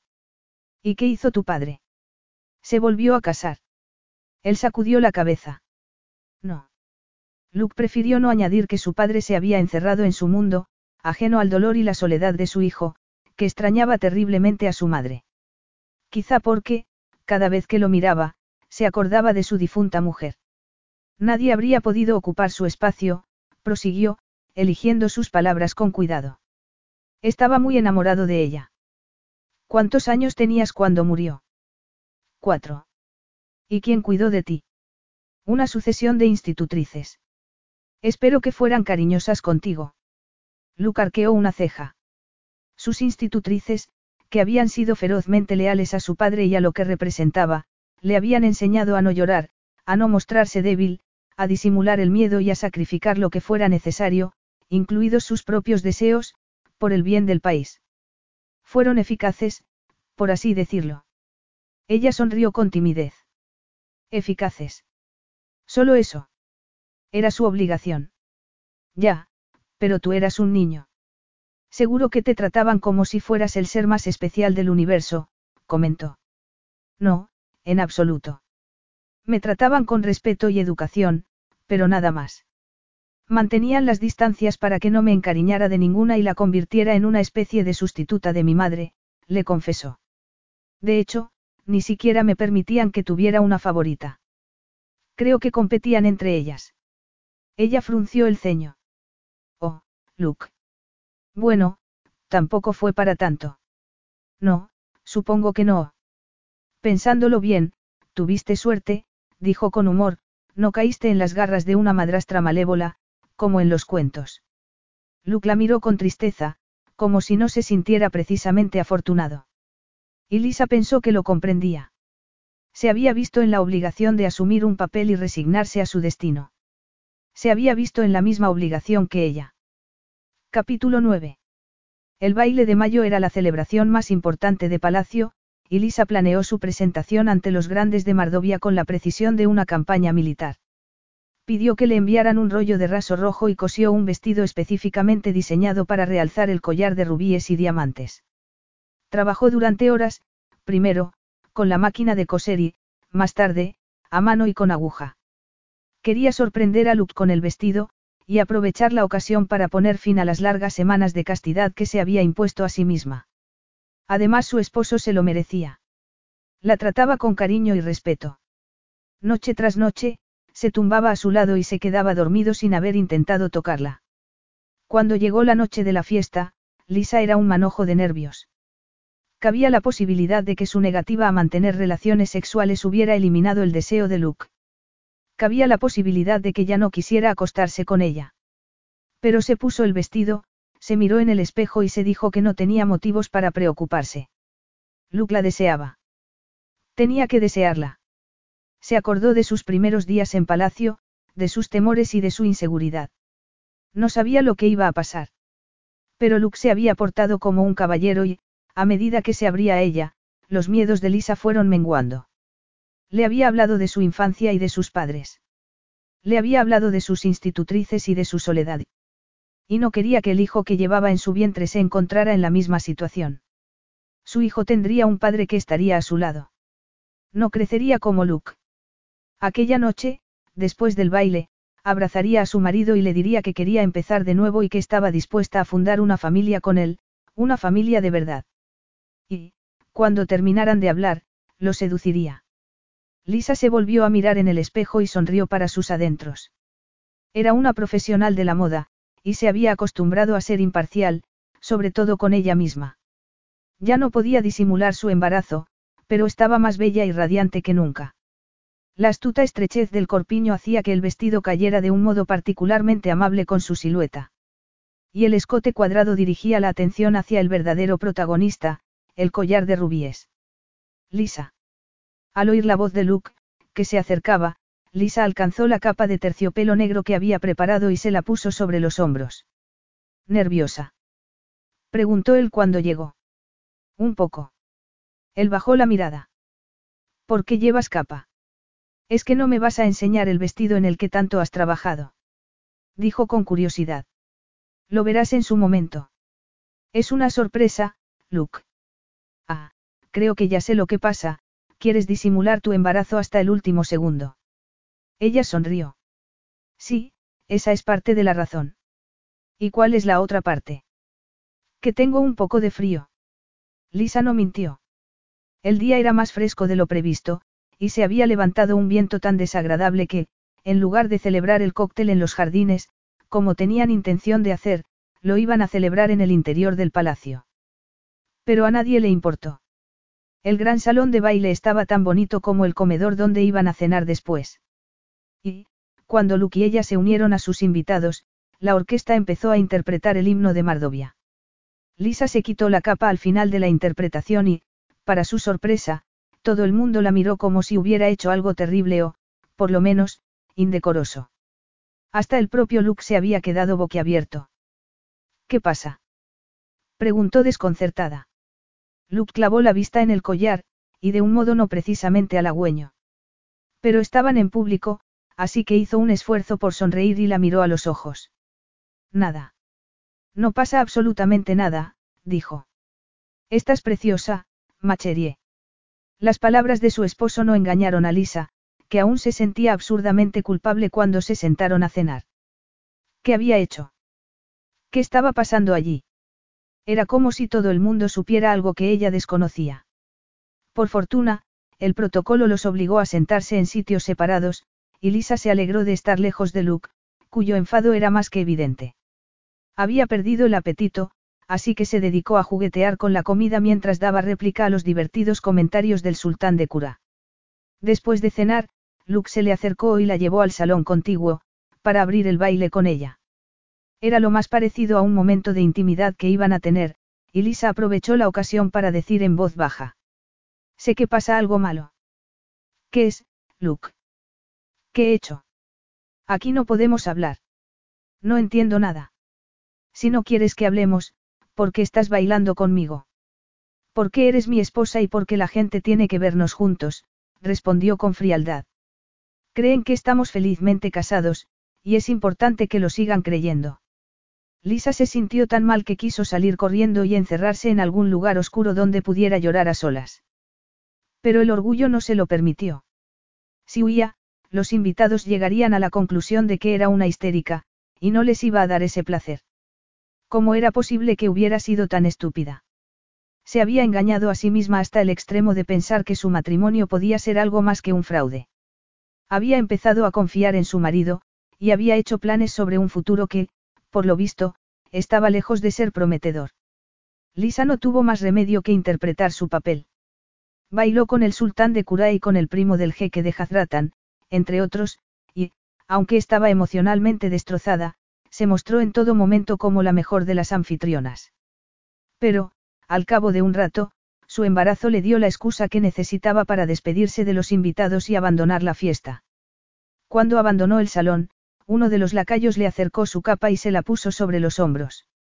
Lisa le dio las gracias y se dirigió a la suite, donde ni siquiera se molestó en encender la luz.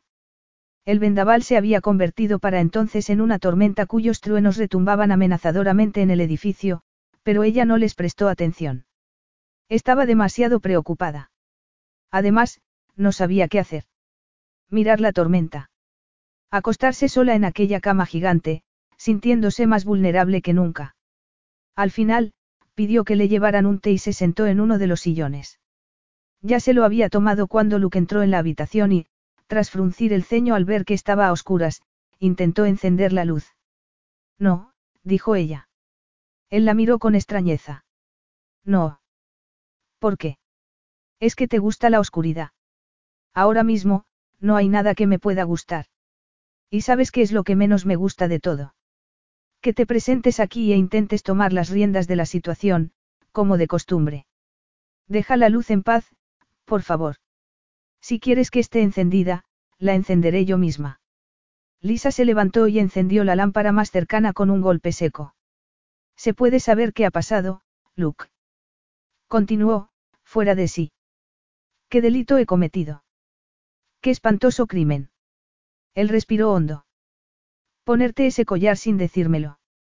Lisa parpadeó, sorprendida. Y entonces, se acordó de la breve expresión de triunfo que había creído ver en los ojos de Eleonora durante la cena. Le habría tendido una trampa. No en vano, la idea de que llevara el collar había sido suya. No sabía que estuviera obligada a informarte de mi decisión. Dijiste que podía elegir lo que quisiera, y no recuerdo que excluyeras ese collar, le recordó. ¿Qué tiene de malo? ¿A qué viene todo esto? Que es un regalo de la madre de la princesa Sofie. Se lo dio a mi madre para que lo llevara puesto el día de su boda, le explicó. Y se suponía que... Que lo llevaría la propia Sofie cuando se casara contigo, dijo Lisa, terminando su frase. Pero no te casaste con ella, claro. Te casaste con una plebeya que se quedó embarazada de ti y que te ha dejado en mal lugar esta noche. Luke guardó silencio. ¿Qué podía decir? Era la verdad. Y, tras unos momentos de duda, Lisa decidió no contarle lo de Eleonora. A fin de cuentas, no habría cambiado nada. Ella seguiría siendo una forastera a la que nadie quería, una especie de incubadora humana que solo tenía importancia porque iba a dar a luz al heredero del Principado de Mardovia. Rápidamente, se quitó el collar y lo dejó en la mesa. Sin embargo, solo sirvió para que su enfado se volviera más intenso y su frustración, más insoportable. ¿Cómo se atrevía a tratarla de ese modo? Se había esforzado por ser la princesa que necesitaba. Era tan amable con los criados como con los poderosos. Interpretaba su papel y hacía lo posible por aprender todo lo que pudiera sobre la historia y la política de Mardovia. Pero Luke se comportaba como si estuviera ante el ser más despreciable del mundo. Malvado seas, Luke. Estalló al fin. No te soporto. Lisa se abalanzó sobre él y le empezó a dar golpes en el pecho. Al principio, él la agarró de las muñecas, pero solo consiguió que redoblara sus esfuerzos y, tras susurrar algo en francés, que sonó vagamente peyorativo, se inclinó sobre ella y la besó. Fue un beso intenso y apasionado, que no encontró la menor resistencia. De hecho, Lisa gimió y respondió con un deseo que, al igual que el suyo, nacía de la ira y de la frustración acumulada durante tantas noches de castidad. Luke intentó rebajar la tensión, pero renunció al intento y se dejó llevar definitivamente cuando ella le pasó las manos por el pecho, cruzó su estómago y lo acarició entre las piernas. No, Lisa. No sigas. Lisa cerró los dedos sobre su excitación. Voy a seguir, anunció. Un segundo después, ella le bajó la cremallera, liberó su sexo y lo acarició con suavidad. Luke la dejó hacer durante unos instantes y, a continuación, la llevó a la cama y se dispuso a desabrocharle el vestido. No, dijo Lisa, sacudiendo la cabeza. No. Preguntó él, perplejo. Tardarías mucho, y estoy harta de esperar.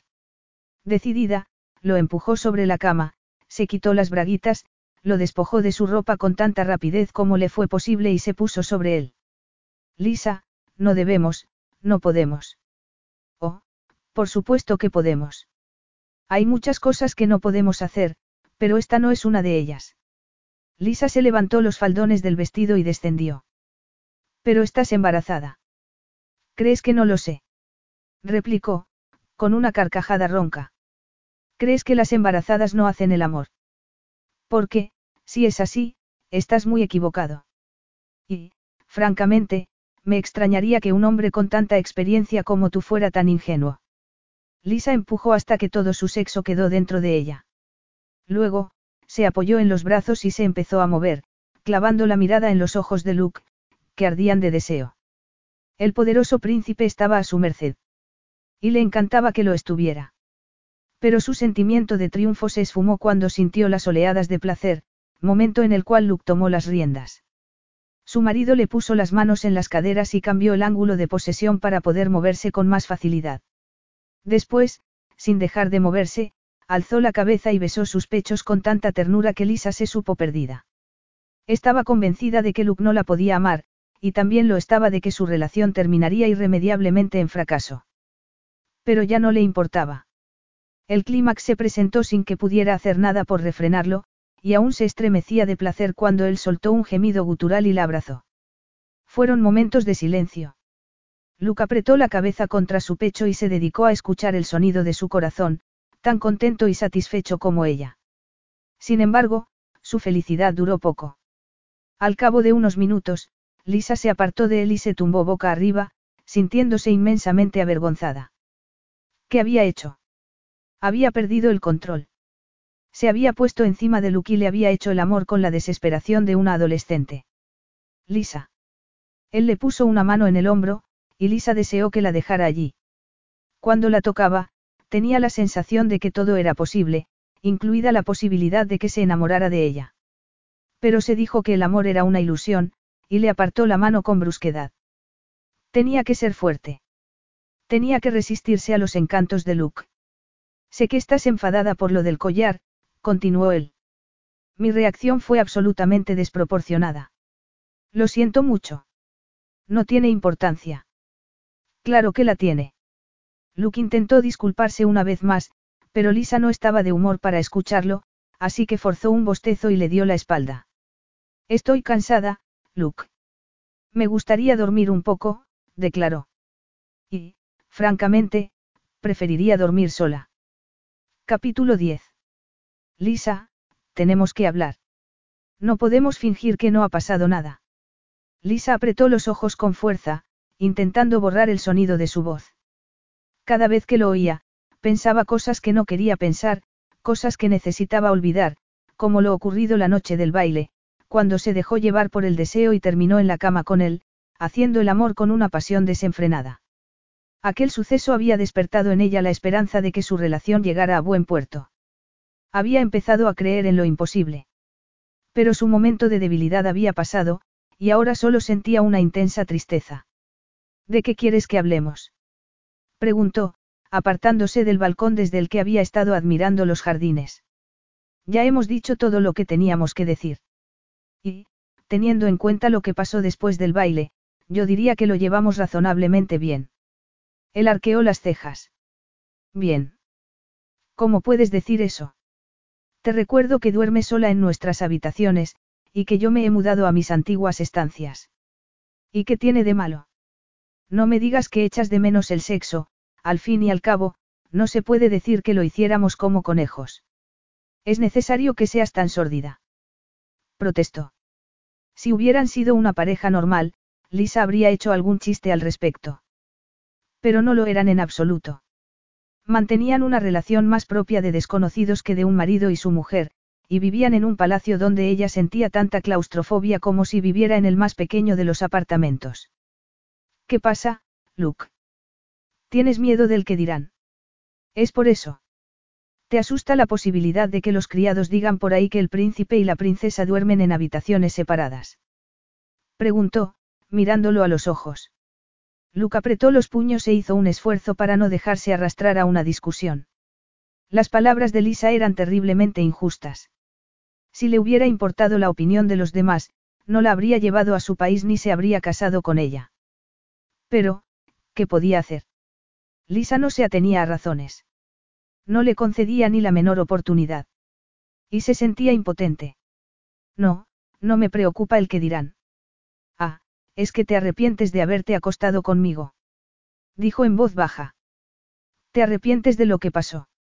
Luke tragó saliva, intentando detener la sucesión de imágenes que asaltaron su mente, Lisa encima de él, con aquel vestido rojo. Lisa haciendo el amor como si la vida le fuera en ello. Lisa excitada, dominante, irresistible. Había sido una de las mejores experiencias sexuales de toda su vida. Se había sentido como si fuera un juguete entre sus manos, un simple esclavo. Y le había gustado mucho. No me arrepiento de nada, replicó. Entonces, ¿de qué se trata? Él la miró con intensidad. ¿Por qué no me dijiste que la idea del collar fue de Eleonora? Lisa se encogió de hombros. Porque habría sido como matar al mensajero, contestó. Puede que Leonora me tendiera una trampa, pero lo que pasó entre nosotros no fue culpa suya, sino tuya. Ella no te empujó a reaccionar de esa manera. No, supongo que no. ¿Cómo lo has sabido? Te lo ha dicho ella. Luke sacudió la cabeza. No exactamente. Se lo estaba diciendo a una de las empleadas, y yo oí la conversación por casualidad, contestó. Sobra decir que la llamé a mi despacho de inmediato. Dios mío, debió de ser una discusión de lo más interesante, ironizó Lisa. ¿Qué te dijo? Que fue un error inocente y que no tenía intención de dejarme en mal lugar. O que esto demuestra que estarías mejor con la encantadora princesa Sofie. Yo no estaba de humor para escuchar sus excusas, respondió con frialdad. Y tampoco lo estaba para escuchar sus lamentos cuando la despedí. Lisa parpadeó. ¿Has despedido a Eleonora? Por supuesto. ¿Crees que iba a tolerar una actitud tan desleal en una de mis empleadas? ¿Crees que me iba a cruzar de brazos ante un acto deliberado y consciente de hacer daño a mi propia esposa? Lisa no supo qué pensar. Eleonora le había sugerido que llevara el collar de rubíes porque sabía que Luke se enfadaría mucho. La había manipulado y se había burlado de ella. Pero no la habría podido manipular si no hubiera estado obsesionada con impresionar a Luke y demostrarle que podía ser tan buena princesa como buena esposa. Cualquiera se habría dado cuenta de que tramaba algo. Su obsesión le había salido muy cara. Ahora estaba peor que nunca, más lejos de Luke que antes del baile, pero con el agravante de que su noche de amor había despertado sus sentidos y avivado un deseo que le estaba haciendo daño. Eso es lo que me querías decir. Luke suspiró. Lisa era la mujer más complicada y frustrante que había conocido, pero también era la única que le había llegado al corazón. Cuando se casó con ella, se prometió a sí mismo que sería el mejor marido del mundo. Y había fracasado. En parte, porque las circunstancias no eran particularmente fáciles y, en parte, porque no sabía nada de la vida conyugal. Solo quedaba una cosa por hacer. Pero sería capaz. Se atrevería a liberarla de su prisión palaciega y de una relación que Lisa no había querido nunca. Mientras se lo preguntaba, se dio cuenta de que el asunto no estaba en sus manos. No tenía elección. No era cuestión de gusto, sino de necesidad. Lisa merecía ser libre. Él no podía ser un obstáculo en su camino. ¿Quieres volver a Inglaterra? ¿Cómo? ¿Volver a Inglaterra? Preguntó, sorprendida. Cuando nazca el niño, por supuesto. Lisa entrecerró los ojos. ¿Vas a permitir que me marche? Él sonrió con tristeza. En efecto. Te voy a liberar de tu prisión. Entonces, ¿estás dispuesto a que lleguemos a un acuerdo sobre la custodia del niño? No pensé que fueras tan civilizado. No estoy seguro de que dejarte ir sea precisamente civilizado, pero es lo que quieres. Y yo no soy un dictador. Ella asintió. Gracias, Luke. Luke se alejó de Lisa, porque su cercanía física era demasiado peligrosa. Pero, al llegar a la chimenea, se detuvo y dijo. Hay que verlo por el lado bueno. Al menos hicimos el amor, lo cual significa que hemos consumado el matrimonio y que nuestro hijo se ha convertido en el heredero legítimo del trono de Mardovia. Ella se puso tensa. ¿Cómo? ¿Qué has dicho? Bramó. No me hables así, Lisa. Me he limitado a constatar un hecho. Te acostaste conmigo para consumar nuestro matrimonio. Insistió. ¿Por qué te empeñas en insultarme? Sabes tan bien como yo que lo que hicimos esa noche no tuvo nada que ver con la legalidad. Luke la miró en silencio durante unos segundos y añadió. En fin, espero que me disculpes. Tengo que asistir al Consejo de Ministros, y no puedo llegar tarde. Lisa no dijo nada. Esperó a que se fuera y, a continuación, se sentó en el sillón más cercano y reflexionó sobre lo sucedido. Luke le iba a devolver su libertad. Cuando diera a luz, podría volver a Gran Bretaña. Ya no estaría condenada a un matrimonio sin amor, con un hombre que solo expresaba sus sentimientos en la cama. Además, conociendo a su esposo, daba por sentado que le proporcionaría una casa y los medios necesarios para sobrevivir, como había hecho con Brittany. Era una gran noticia, lo mejor que le podía pasar. Pero, en ese caso, ¿por qué se sentía tan mal? ¿Por qué estaba tan deprimida? Lisa intentó pensar de forma lógica, sin permitir que los sentimientos nublaran su razón. Como exmujer de Luke, no tendría que preocuparse por el dinero. Y hasta cabía la posibilidad de que su relación mejorara y pudieran ser amigos. De hecho, estaba decidida a que lo fueran. El suyo no sería un divorcio amargo, de personas que luego se odiaban y amargaban la vida a sus propios hijos. Desgraciadamente, la lógica no mejoró su estado emocional. Se sentía vacía, y sin más objetivo posible hasta el día del parto que concentrarse en sus diseños y trabajar día y noche. O eso, o deambular como un fantasma por los corredores de palacio, pensando en lo que podría haber sido y no fue. Durante los días siguientes, Lisa no hizo otra cosa que trabajar en su nueva colección. Se levantaba al alba, se encerraba en su despacho y no salía hasta bien entrada la noche. Solo interrumpía su rutina cuando sentía la necesidad de pasear por los jardines, donde alguna vez se sentaba y se dedicaba a admirar los destellos del sol en la superficie del océano, intentando no pensar en su esposo. Luke mantenía las distancias con ella, y procuraba no cruzarse en su camino. Pero, una noche, se dirigió al despacho y, tras llamar a la puerta, entró. ¿No crees que te estás excediendo con el trabajo? Una de las criadas me ha dicho que estás aquí desde el amanecer. Es que no podía dormir. Además, me falta poco para terminar la nueva colección, y me la quiero quitar de encima. Él frunció el ceño. Pareces agotada. Deberías descansar. Esa fue la única vez que se vieron, excepción hecha de las comidas.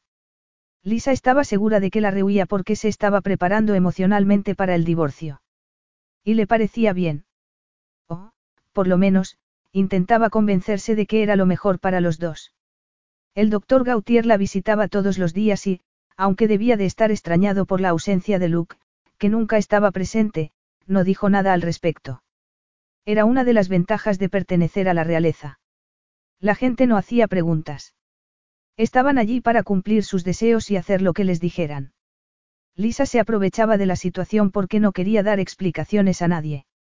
Sin embargo, era consciente de que tenía consecuencias negativas, sobre todo, para la gente que hubiera crecido en palacio. Gente como Luke. ¿Cómo no iba a ser arrogante? Se había criado en un sitio donde nadie le llevaba la contraria. Estaba acostumbrado a salirse siempre con la suya, y a creer que todo estaba sometido a su capricho. Las piezas empezaban a encajar. Su marido era un niño malcriado y, al encontrarse ante una situación que escapaba a su control, había reaccionado de la única forma que sabía, imponiendo su criterio por la fuerza. Obligándola a casarse con él. Una semana antes de la fecha prevista para el parto, Lisa se despertó en plena noche con un dolor insoportable.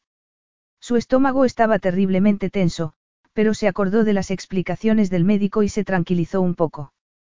Las contracciones eran irregulares, lo cual parecía indicar que la situación no era urgente. Sin embargo, el dolor se volvió más intenso. Y, cuando ya no lo pudo soportar, llamó a Almeera, quien apareció al cabo de unos minutos y la miró con horror al verla sentada en la cama, moviéndose hacia adelante y hacia atrás. Avisa al príncipe, dijo en mitad de otra contracción. Dile que estoy de parto. Luke se presentó momentos después. Era evidente que estaba durmiendo y que había salido de su habitación tan deprisa como le había sido posible, porque ni siquiera se había peinado. Pero estaba hablando por teléfono y, por lo visto, con el médico. Gautier necesita saber con qué frecuencia tienes las contracciones, declaró. Ella echó un vistazo al reloj de la mesita de noche. Cada cinco minutos. Lucas sintió, informó al doctor y, tras despedirse de él, dijo. La ambulancia está de camino. Al igual que el propio Gautier. Lisa lo miró a los ojos. Creo que he roto aguas. Él sonrió. Bueno, eso es normal, no. La seguridad y el tono cariñoso de Luke la desarmaron por completo. Le hizo olvidar la distancia que los separaba. Y, de repente, necesitó más que nunca su apoyo. Luke, yo. Luke se sentó en la cama y la tomó de la mano. Estoy aquí, contigo. No te preocupes. Ya, pero se suponía que iba a dar a luz en el hospital. ¿Y eso qué importa? El sitio es lo de menos, dijo, intentando tranquilizarla. Saldrá bien, ya lo verás. Lisa se sintió algo mejor. Lo suficiente para no desesperarse cuando el doctor Gautier apareció en compañía de un colega de profesión y dos enfermeras y anunció que no tenían tiempo de ir al hospital. Por supuesto, tuvo miedo. No era la situación prevista. Pero se concentró en su respiración y en las palabras de afecto que le dedicaba su esposo, mientras los médicos preparaban todo lo necesario. Los acontecimientos se precipitaron después, y ya no tuvo tiempo de pensar. Lisa jadeaba y gritaba, intentando seguir las instrucciones de Gautier. Luke la animaba, sin soltarle la mano en ningún momento. Y, cuando ya no lo podía soportar más, cuando las contracciones se volvieron absolutamente intolerables, oyó el chillido de un bebé. Cestune fille. exclamó Gautier. Una niña. Es una niña. Dijo ella, mirando a Luke. Su esposo asintió con ojos brillantes. Sí, es una niña. La más bonita del mundo. Lisa se recostó, dominada por un profundo sentimiento de paz. La intensidad del parto había dado paso a un ambiente de serenidad que se mantuvo mientras los médicos las examinaban a ella y a la niña. Hasta que, por fin, el doctor Gautier envolvió al bebé en un suave paño de cachemir y se lo entregó. Lisa se quedó asombrada con su pequeña, tan frágil y tan fuerte al mismo tiempo. Con dedos inseguros, la guió hasta uno de sus pechos, que empezó a mamar. Y cuando terminó, las enfermeras asearon a su madre y le dieron una bata limpia. Luke, que había salido de la habitación, volvió al cabo de unos minutos y se sentó junto a la cama. Lisa se sintió extrañamente cohibida al verlo, quizá, porque los habían dejado a solas. Pero, a pesar de todas sus diferencias, deseó que se acercara más y la tocara.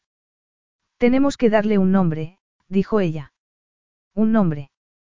Preguntó, confundido. Por supuesto. Los niños necesitan un nombre, declaró. ¿Qué te parece, Rose? Es muy bonito.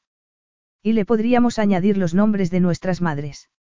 Rose María Elizabeth, dijo él, mirando a su hija. Me parece perfecto. Tan perfecto como ella. Lisa alzó los brazos y le ofreció el bebé. ¿Quieres sostenerlo? Luke dudó, pero aceptó el ofrecimiento. Y, por primera vez en toda su vida, tuvo pánico. Pánico a no ser un buen padre, a no ser capaz de cuidarla como merecía. Y pánico también a enemistarse con su madre. Mientras la mecía, tuvo la sensación de que la capa de hielo que cubría su corazón se había empezado a quebrar. Fue algo inexplicable. Una tormenta de emociones abrumadoras, que despertaron en él la súbita y casi feroz necesidad de proteger a aquella criatura a toda costa y hasta el fin de sus días. Gracias, Lisa, acertó a decir.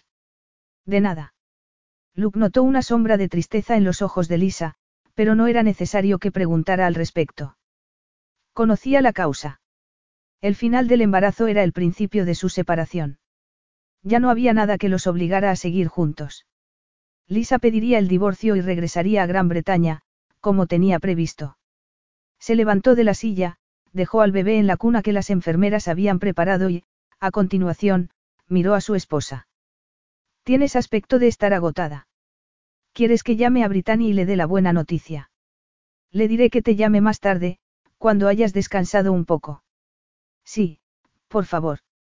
Luke sintió el deseo de inclinarse sobre ella y besar sus maravillosos labios, pero se contuvo y se dirigió a la salida. Duerme, Lisa, dijo. Duerme. Capítulo 11. Era como vivir en una burbuja. En una burbuja de oro. Lisa se despertaba todos los días con la sensación de estar fuera del mundo real. Su experiencia no se parecía nada a la del resto de las madres. En primer lugar, porque vivía en un palacio precioso, rodeada de criados que se desvivían por ella y, en segundo, porque tenía un marido que no la podía mirar sin que sus ojos se nublaran en gesto sombrío. Sin embargo, le estaba profundamente agradecida. Era obvio que Luke adoraba a la pequeña. La trataba con un cariño sobrecogedor y, cuando la tomaba entre sus brazos, dejaba de ser el hombre poderoso que era y se transformaba en un padre normal y corriente, lleno de amor por su hija. Habría dado cualquier cosa por saber lo que pensaba. Estaba tan confundido como ella. Se sentía tan inseguro como ella. Habían hablado muy poco desde el parto. Charlaban sobre la niña y decían que tenía los ojos más azules del mundo y el temperamento más dulce. Pero nunca mencionaban sus problemas. Luke le había prometido que, cuando diera a luz, permitiría que volviera a Inglaterra. Y Lisa sabía que cumpliría su palabra pero ya no estaba segura de querer seguir con su plan original. Era justo que se llevara a Rose y privara a Luke de su hija. Lisa no sabía qué hacer. Solo sabía que se emocionaba cuando su marido acurrucaba a Rose o le leía un cuento, en parte, porque no estaba acostumbrada al espectáculo de la paternidad. Su padre había fallecido cuando ella era muy pequeña, así que no recordaba si hacía lo mismo que Luke. Y, en cuanto a su madre, desterró todo recuerdo de su difunto esposo cuando se volvió a casar. De hecho, la infancia de Lisa no podía haber sido más difícil. Su padrastro resultó ser un individuo colérico, que perdía los estribos con facilidad. Brittany y ella tuvieron que aprender a callarse lo que pensaban y a no esperar nada de nadie, porque su madre solo se preocupaba por él. Pero no reaccionaron igual. Lisa se convirtió en una mujer independiente y Brittany, en una mujer tan insegura que se casó con el primer hombre que le dio un poco de afecto. En cualquier caso, no iba a permitir que Rose creciera sin amor. Y, por muy bien que Luke y ella la trataran, era evidente que tenían diferencias profundas y que no podrían arreglar las cosas si no las afrontaban. Una noche, justo antes de la cena, tomó la decisión de hablar con él. Dejó a Rose con Almeera, se cepilló el pelo, se puso una túnica de seda para disimular el tamaño de sus senos y, por último, se maquilló. Quería tener buen aspecto. Quería demostrar que volvía a ser la de siempre y que estaba decidida a plantar batalla. Ya se disponía a bajar cuando sintió la necesidad de echar un vistazo a la niña, para asegurarse de que estaba bien. Y se llevó una sorpresa al ver a Luke en el cuarto. Ah, estás aquí. Luke se giró hacia la doncella y dijo. ¿Nos podrías dejar a solas? Por supuesto, señor. Almeera se marchó y Lisa miró a Luke con desconcierto. ¿Qué haces en la habitación de Rose? Pensaba que íbamos a cenar. Él arqueó una ceja. Bueno, no es necesario que seamos estrictos con los horarios de las comidas, no. Salvo que estés hambrienta, claro. Lisa se encogió de hombros. No, supongo que no. Además, debería ponerme a dieta. He ganado unos cuantos kilos, y no estoy precisamente atractiva. No digas tonterías, dijo él. En mi opinión, estás absolutamente preciosa. Más sexy y femenina que nunca. Ella tragó saliva. De repente, le apetecía algo que no se encontraba en el menú. Tenemos que hablar, Luke. Lo sé. Luke admiró sus rizos y las sensuales curvas de su cuerpo, consciente de que había llegado el momento de afrontar la verdad. El amor que sentía no se limitaba a su relación con Rose. Poco a poco, sin darse cuenta, se había enamorado de la mujer con quien se había casado. De una mujer que se esforzaba por ser una buena princesa y estudiaba la historia de su nuevo país sin abandonar su profesión ni plantear exigencias inadmisibles. Pero, por mucho que la quisiera, Luke seguía manteniendo las distancias. Era una especie de castigo. Sabía que Lisa lo deseaba, y que la ausencia de contacto físico aumentaba su frustración. De hecho, había aprovechado el asunto del collar como excusa para descargar su ira contra ella y ensanchar la brecha que los separaba. Quería que fuera suya, pero no la podía tener. Y, como no la podía tener, se vengaba. Sin embargo, su hija lo había cambiado todo. Cada vez que miraba los ojos azules de Rose, tan parecidos a los suyos, se enternecía. Súbitamente, ella y su madre eran lo más importante del mundo. La adoro, Lisa, dijo, mirando a la pequeña. ¿Y yo? Los dos se sumieron en un silencio que ella rompió con una carcajada insegura, como si le diera vergüenza lo que iba a decir. Es extraño, ¿no crees? Me refiero a que se pueda amar de repente, y de un modo tan intenso y absoluto. Luke respiró hondo y la miró a los ojos, pensando en su primera noche. No sabía que se iba a enamorar de Lisa, pero fue incapaz de olvidarla. Pensó en ella durante meses y, cuando se volvieron a encontrar, perdió completamente el control. La deseaba con toda su alma. No se parecía a ninguna de las mujeres que había conocido. No veía en él el príncipe que era, sino el hombre que era. Decidido, se armó de valor y pronunció unas palabras que jamás se habría creído capaz de pronunciar. También te quiero a ti, Lisa. Ella se quedó boquiabierta. Lo había entendido bien. Le acababa de decir que la quería. Su incredulidad inicial desapareció cuando lo miró a los ojos. Aunque no hubiera oído sus palabras, que aún resonaban en el aire, lo habría sabido por su expresión. Luke se había enamorado de ella. Pero, estaba verdaderamente enamorado. O se había limitado a quitarse la máscara de hombre frío y poderoso y ponérsela de hombre romántico porque era lo más conveniente para sus intereses. A fin de cuentas, ahora tenían una hija. Y no la quería perder. Lisa deseaba creer que era sincero. Lo deseaba con todo su corazón. Quería dejarse llevar, bajar la guardia, derramar las lágrimas que se estaban formando en sus ojos y responder que ella también lo amaba. Y lo habría hecho si no le hubiera parecido demasiado bonito para ser cierto. Luke era un manipulador. La había empujado a un matrimonio que no quería, y había muchas posibilidades de que su declaración de amor no fuera sino una estratagema para ganarse su confianza y conseguir que se quedara en Mardovia. ¿Crees que soy estúpida? Preguntó, intentando mantener la calma. ¿Crees que no soy consciente de tus motivos? Tú no me amas. Es cierto que adoras a tu hija, y que harías cualquier cosa por ella, pero nada más. Lisa, yo. Sé sincero, Luke. Piensas que me puedes comprar si me demuestras afecto, pero esto no es como ir al supermercado y elegir una oferta de dos por uno. Aunque estoy segura de que tú no has ido nunca a un supermercado, ironizó. Luke se puso tenso. ¿Piensas que te estoy engañando? No, no lo pienso. Lo sé. Él sacudió la cabeza. Dios mío. No sabía que tuvieras tan mala imagen de mí. Lisa se dio cuenta de que sus palabras le habían hecho daño y se arrepintió de haber sido dura con él. Pero no se retractó. Seguía convencida de que la estaba manipulando, Y no se lo iba a permitir.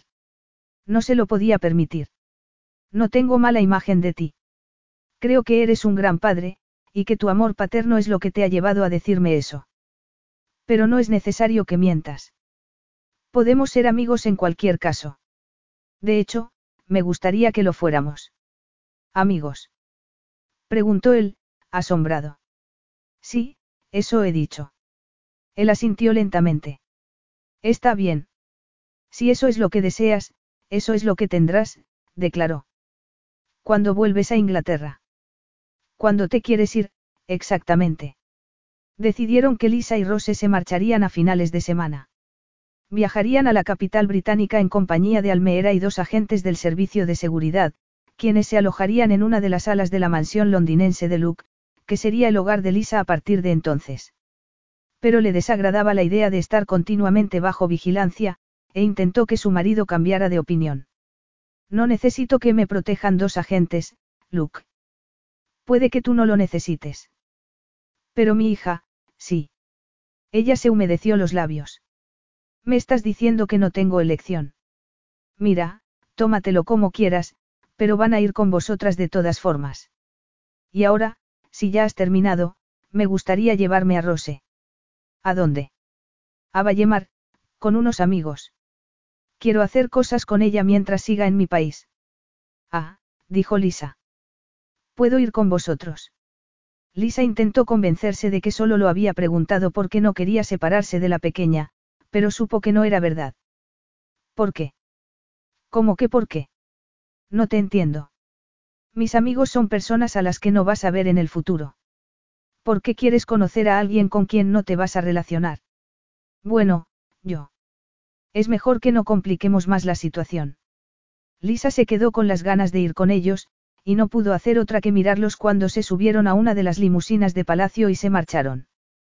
Como no tenía nada que hacer, se dedicó a pasear por los jardines hasta que regresaron.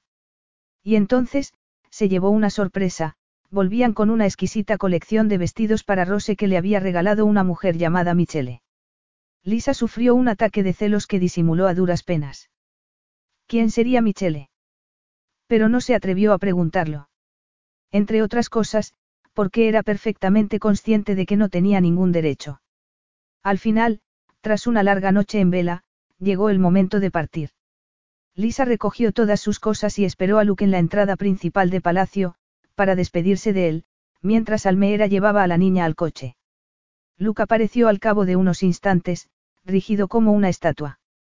Bueno, dijo ella, intentando parecer animada, supongo que ya está todo. Vendrás a Londres la semana que viene, como dijiste. Iré a Londres cuando me plazca y tantas veces como me plazca, replicó él, mirándola con frialdad. Y espero que no te mudes a mi casa con ningún gorrón como el compañero de Brittany, porque no lo voy a tolerar. Lisa no quería discutir con él. No quería que sus palabras de despedida estuvieran llenas de amargura, así que asintió y dijo. No tengo intención alguna, aunque estoy segura de que ya lo sabes. Hasta pronto, Luke. Nos veremos la semana que viene. La dura máscara de Luke se disolvió con una rapidez sorprendente, revelando la ira y el dolor que ocultaba. Lisa se dio cuenta y, quizá por eso, él se acercó y la agarró de los brazos, como intentando reafirmar el control que había perdido. No nos podemos despedir con tanta frialdad, dijo. Si te vas a ir, quiero darte algo que recuerdes. Antes de que Lisa pudiera protestar, Luke inclinó la cabeza y asaltó su boca con un pasión que no tenía nada que ver con el cariño. Pero surtió efecto. De hecho, funcionó tan maravillosamente que ella soltó un gemido de placer y se dejó llevar, estremecida. Deseaba que la tocara, que fuera más lejos y le hiciera el amor. Y habría hecho algo al respecto si no hubieran estado en palacio, rodeados de gente. Momentos después, él rompió el contacto de forma brusca y le lanzó una mirada cargada de recriminación, que hizo que ella se avergonzara de sí misma. Había llegado el momento de marcharse.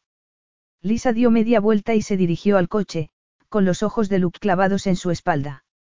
Almeera se había sentado con el chofer y, como Rose estaba durmiendo, Lisa tuvo tiempo de sobra para pensar durante el trayecto al aeropuerto. Le habría gustado que las cosas fueran distintas. Quería creer que Luke había dicho la verdad cuando declaró que se había enamorado de ella. Sus pensamientos terminaron en un bucle, como un disco rayado que repitiera una y otra vez el mismo fragmento de una canción. ¿Qué se le estaba escapando? Había algo que no encajaba en la historia. Algo que la incomodaba profundamente. Se acordó de la infancia de Luke y del comentario que había hecho sobre sus institutrices. Sus palabras le habían llegado al corazón, a pesar de que las había pronunciado con un distanciamiento emocional más propio de una reunión aburrida. Cualquiera se habría emocionado con la historia de un niño solo en un palacio gigantesco, atrapado entre el dolor de su padre y la frialdad de las mujeres que lo cuidaban. Ninguna de aquellas institutrices lo había abrazado. Ninguna le había dicho que lo quería. Ninguna le había dado un beso. Se limitaban a cumplir con su obligación y a instruirlo en las materias necesarias para su futura vida de príncipe. Solo importaba el deber, un deber que recordaba cada vez que veía los retratos de Louisa de Lacy, la mujer cuyo amor por uno de sus antepasados había estado a punto de destruir su dinastía. Pero no la había destruido. El principado de Mardovia era más fuerte que nunca. Al pensarlo, se dio cuenta de que Luke se había mostrado extrañamente tolerante con el problema de la custodia de su hija. Era un hombre muy poderoso, con dinero de sobra para contratar a los mejores bufetes de abogados. Si hubiera querido, le habría quitado a Rose en un santiamén. Pero, en lugar de llevarla a los tribunales, había permitido que se fuera con ella. ¿Qué significaba eso? ¿Qué tipo de hombre renunciaba a ejercer su poder en semejante situación? Un hombre comprensivo, magnánimo y con un profundo sentimiento de la justicia. Un hombre que amaba a su hija más que a sí mismo. Y quizá, un hombre que estaba enamorado de la madre de su hija. Lisa se quedó espantada con lo que había hecho. Luke había tenido la valentía de abrirle su corazón y confesarle que la amaba. ¿Y cómo había reaccionado ella? Con desprecio y crueldad, dándole la espalda porque estaba tan asustada y tan contaminada por sus propios prejuicios que ni siquiera le había concedido el beneficio de la duda. Detenga el coche. Gritó. El chofer la miró por el retrovisor, sorprendido. Puede dar la vuelta. Continuó ella. Tengo que volver a palacio. El conductor asintió. Pero, por algún motivo, el camino de regreso se hizo interminable, como si fuera mucho más largo que el de ida. Lisa estaba cada vez más nerviosa, y no dejaba de preguntarse si aún estaría a tiempo de arreglar lo que su desconfianza había roto. Por fin, el coche entró en los jardines de palacio y se detuvo ante la entrada principal. Lisa pidió a Almeera que llevara a Rose a la suite y, acto seguido, entró en el edificio con intención de preguntar a alguno de los criados sobre el paradero del príncipe. Ya estaba a punto de hacerlo cuando vio que Serge, el sustituto de Eleonora, salía de uno de los despachos. Tengo que ver a Su Alteza, dijo. Serge se mostró ferozmente impasible. Lo siento, pero Su Alteza ha dado orden de que no lo molesten. Lisa frunció el ceño. Por lo visto, su marcha la había despojado de sus antiguos privilegios. Pero no se dio por rendida, así que sacudió la cabeza y se dirigió al lugar del que Serge acababa de salir. La primera de las salas estaba vacía, y también lo estaba la segunda. Tuvo que abrir una puerta más para encontrar al objeto de su deseo, que se encontraba junto a uno de los balcones, tan solo como tenso. Lo siento, Alteza, dijo Serge, que la había seguido a toda prisa. He intentado impedir que entrara, pero no lo he conseguido. No te preocupes, Serge. Déjanos a solas. Serge asintió y se fue. Luke, yo. Luke le lanzó una mirada tormentosa, llena de tristeza y de rabia. Sus ojos azules habían perdido todo rastro de afecto. ¿Dónde está Rose? bramó. Con Almeera, dijo, nerviosa. ¿Qué haces aquí? Tengo que hablar contigo, Luke. ¿Hablar? ¿De qué? Nos hemos dicho todo lo que nos teníamos que decir. Es que queda algo más. Sí, queda algo más. Algo importante. Él la miró con impaciencia, como si estuviera ante una criada molesta. ¿Qué quieres? Decirte que he sido una estúpida. Y decirte por qué. No me interesan tus explicaciones. Ella respiró hondo, consciente de que se estaba jugando su felicidad. Pero yo quiero explicarme, Luke. Tengo que explicarme. Está bien, te escucho. Me asusté cuando me confesaste que estabas enamorado de mí. Tuve miedo de que no fuera cierto. Tuve miedo de creerte y de que me hicieras daño. Luke sacudió la cabeza. Y no soportas la idea de que te hagan daño, ¿verdad? Has huido del amor durante toda tu vida porque no te quieres arriesgar. Creciste con una madre y un padrastro que no se preocupaban por ti, y llegaste a la conclusión de que el amor es algo peligroso, que puede destruir a una persona. Sí, sí, exactamente, dijo. Puede que no sea una actitud razonable, pero eso no la hace menos real. Por eso rompí contigo la primera vez. Luke guardó silencio, y Liza miró la alianza que llevaba en el dedo. Yo sabía que nuestra relación no tenía futuro. Nos acostamos por simple diversión, y sobra decir que no me hacía ilusiones al respecto, continuó ella. Sin embargo, eso no explica que no hiciera lo posible por disfrutar del presente que teníamos, por vivir a fondo y prolongar cada segundo. ¿A dónde quieres llegar, Lisa? ¿A qué me di cuenta de que me podía enamorar de ti? Y tú no buscabas el amor. Así que me fui e intenté olvidarte, dijo, encogiéndose de hombros. Lo intenté con todas mis fuerzas, y estaba convencida de que lo había conseguido cuando te presentaste aquel día en la tienda y me sacaste del error. Fue muy difícil para mí. Aún te deseaba. Y yo a ti, le confesó él. Hacía lo posible por resistirme. Me repetía una y otra vez que aquello no podía funcionar. Pero fracasé. Bueno, el sexo es así, puede ser muy adictivo. No, esa no es la cuestión. Entonces, ¿cuál es? Luke apartó la mirada. Que solo pensaba en ti, Lisa, contestó. No me acosté con nadie desde que te cruzaste en mi camino. Lisa se quedó atónita. Con nadie. En efecto. Pero, ¿por qué? No lo entiendo, eres un hombre poderoso. Estoy segura de que no fue por falta de oportunidades. Luke se pasó el pulgar por los labios, consciente de que pronunciar palabras de amor solo era un primer paso. Después, había que hacer algo más. Implicaba abrir el corazón a otra persona, bajar la guardia y admitirse tan inseguro y vulnerable como cualquiera. Al principio, me convencí de que mi castidad se debía a que me iba a casar con la princesa Sofie, pero esa no era la verdadera razón. Me mantenía alejado de las mujeres porque quería estar contigo, Lisa. No sé qué pasó. Solo sé que tú me haces sentir cosas que no siento con nadie más. Eres la persona que necesito, y quiero que... No, no sigas. Ya has hablado bastante, y yo todavía no he dicho nada, lo interrumpió, ansiosa por expresar lo que sentía. ¿Sabes qué quiero yo? ¿Qué quieres? Ser tu esposa en todos los sentidos de la palabra. Ser la mejor princesa que pueda ser. Vivir contigo aquí o donde sea. Cuidar de Rose y tener más hijos, si tú los quieres tener. Especialmente, darte todo lo que no te he dado hasta ahora, todo lo que mi miedo me impedía dar. Oh, Lisa. Bueno, ¿qué te parece? Preguntó ella. Serás capaz de perdonarme. Serás capaz de aceptarme, después de lo que he pasado. Luke la tomó entre sus brazos, consciente de que, por primera vez en su vida adulta, estaba llorando. Y, cuando vio las lágrimas de Lisa, se las secó con los labios y declaró, antes de besarla. Te aceptaría en cualquier circunstancia. Aceptaría todo lo que me quieras dar. ¿Y sabes por qué? ¿Por qué? Porque te amo, Lisa. Epílogo. Está dormida. Como un tronco. Lisa entró en el dormitorio, se quitó la cinta con la que se había recogido el pelo y se lo soltó. Luke estaba tumbado en la cama, leyendo, pero cerró el libro y lo dejó en la mesita al ver que su mujer se acercaba. Ella sonrió, y su pulso se aceleró un poco cuando contempló a su marido. La luz de la puesta de sol entraba por el balcón abierto y daba un tono rojizo a todas las superficies, incluidos los esculturales músculos de Luke.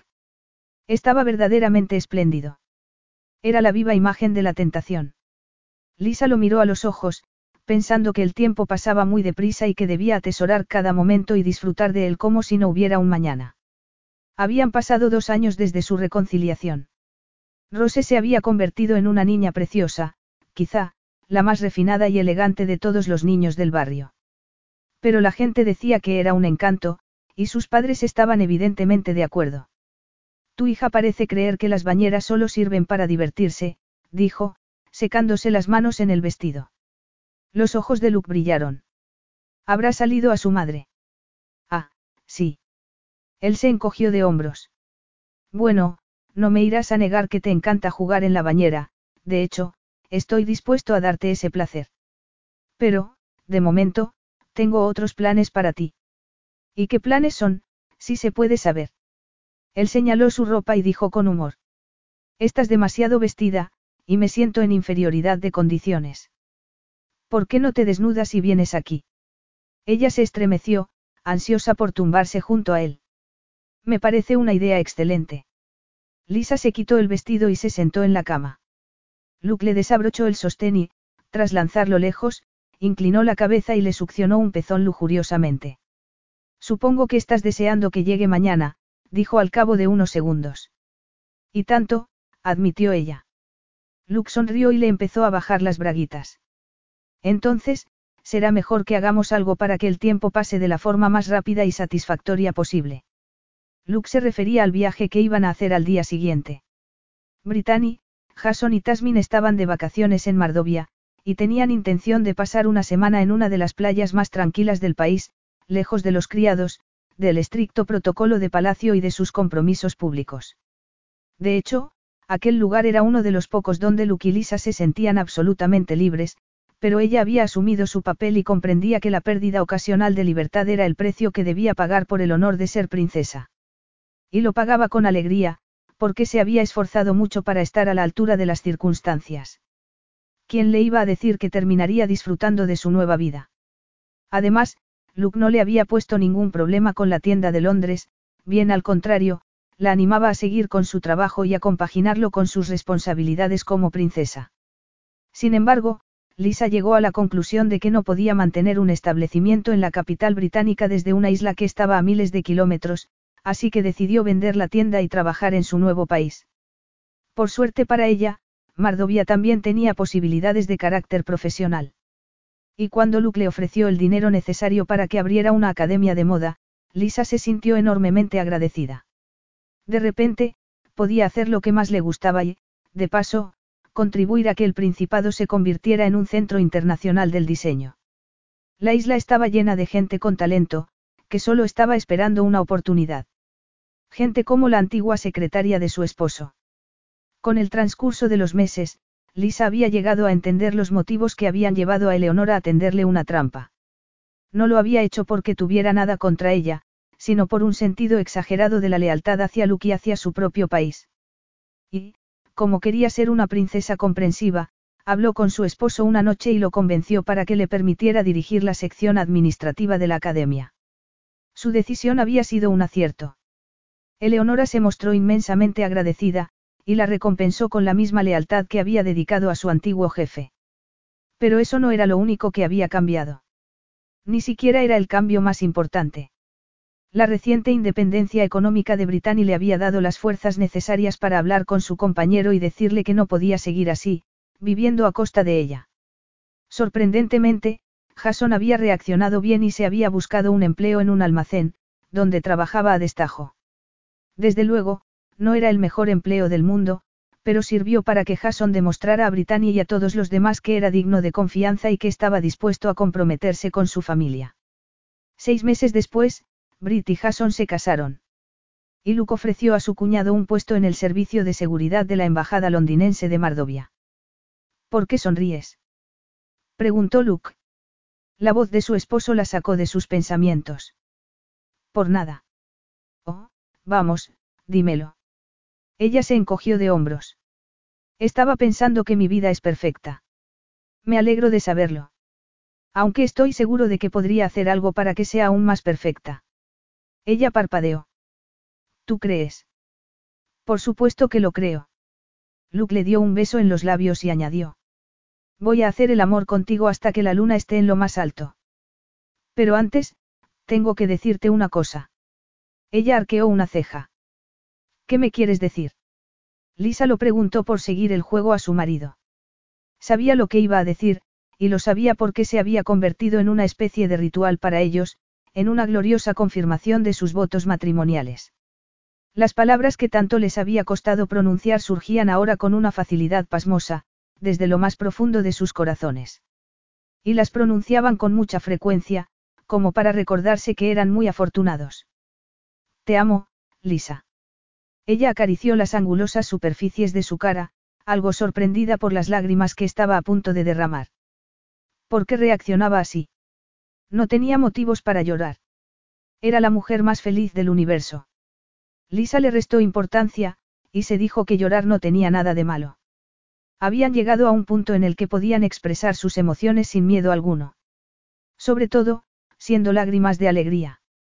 Yo también te amo, mi querido Luke, replicó en voz baja. Te amaba ayer, te amo hoy y te amaré siempre. Lisa se inclinó entonces sobre él, le puso las manos en la cara y besó a su marido bajo la gloriosa luz del ocaso. Fin.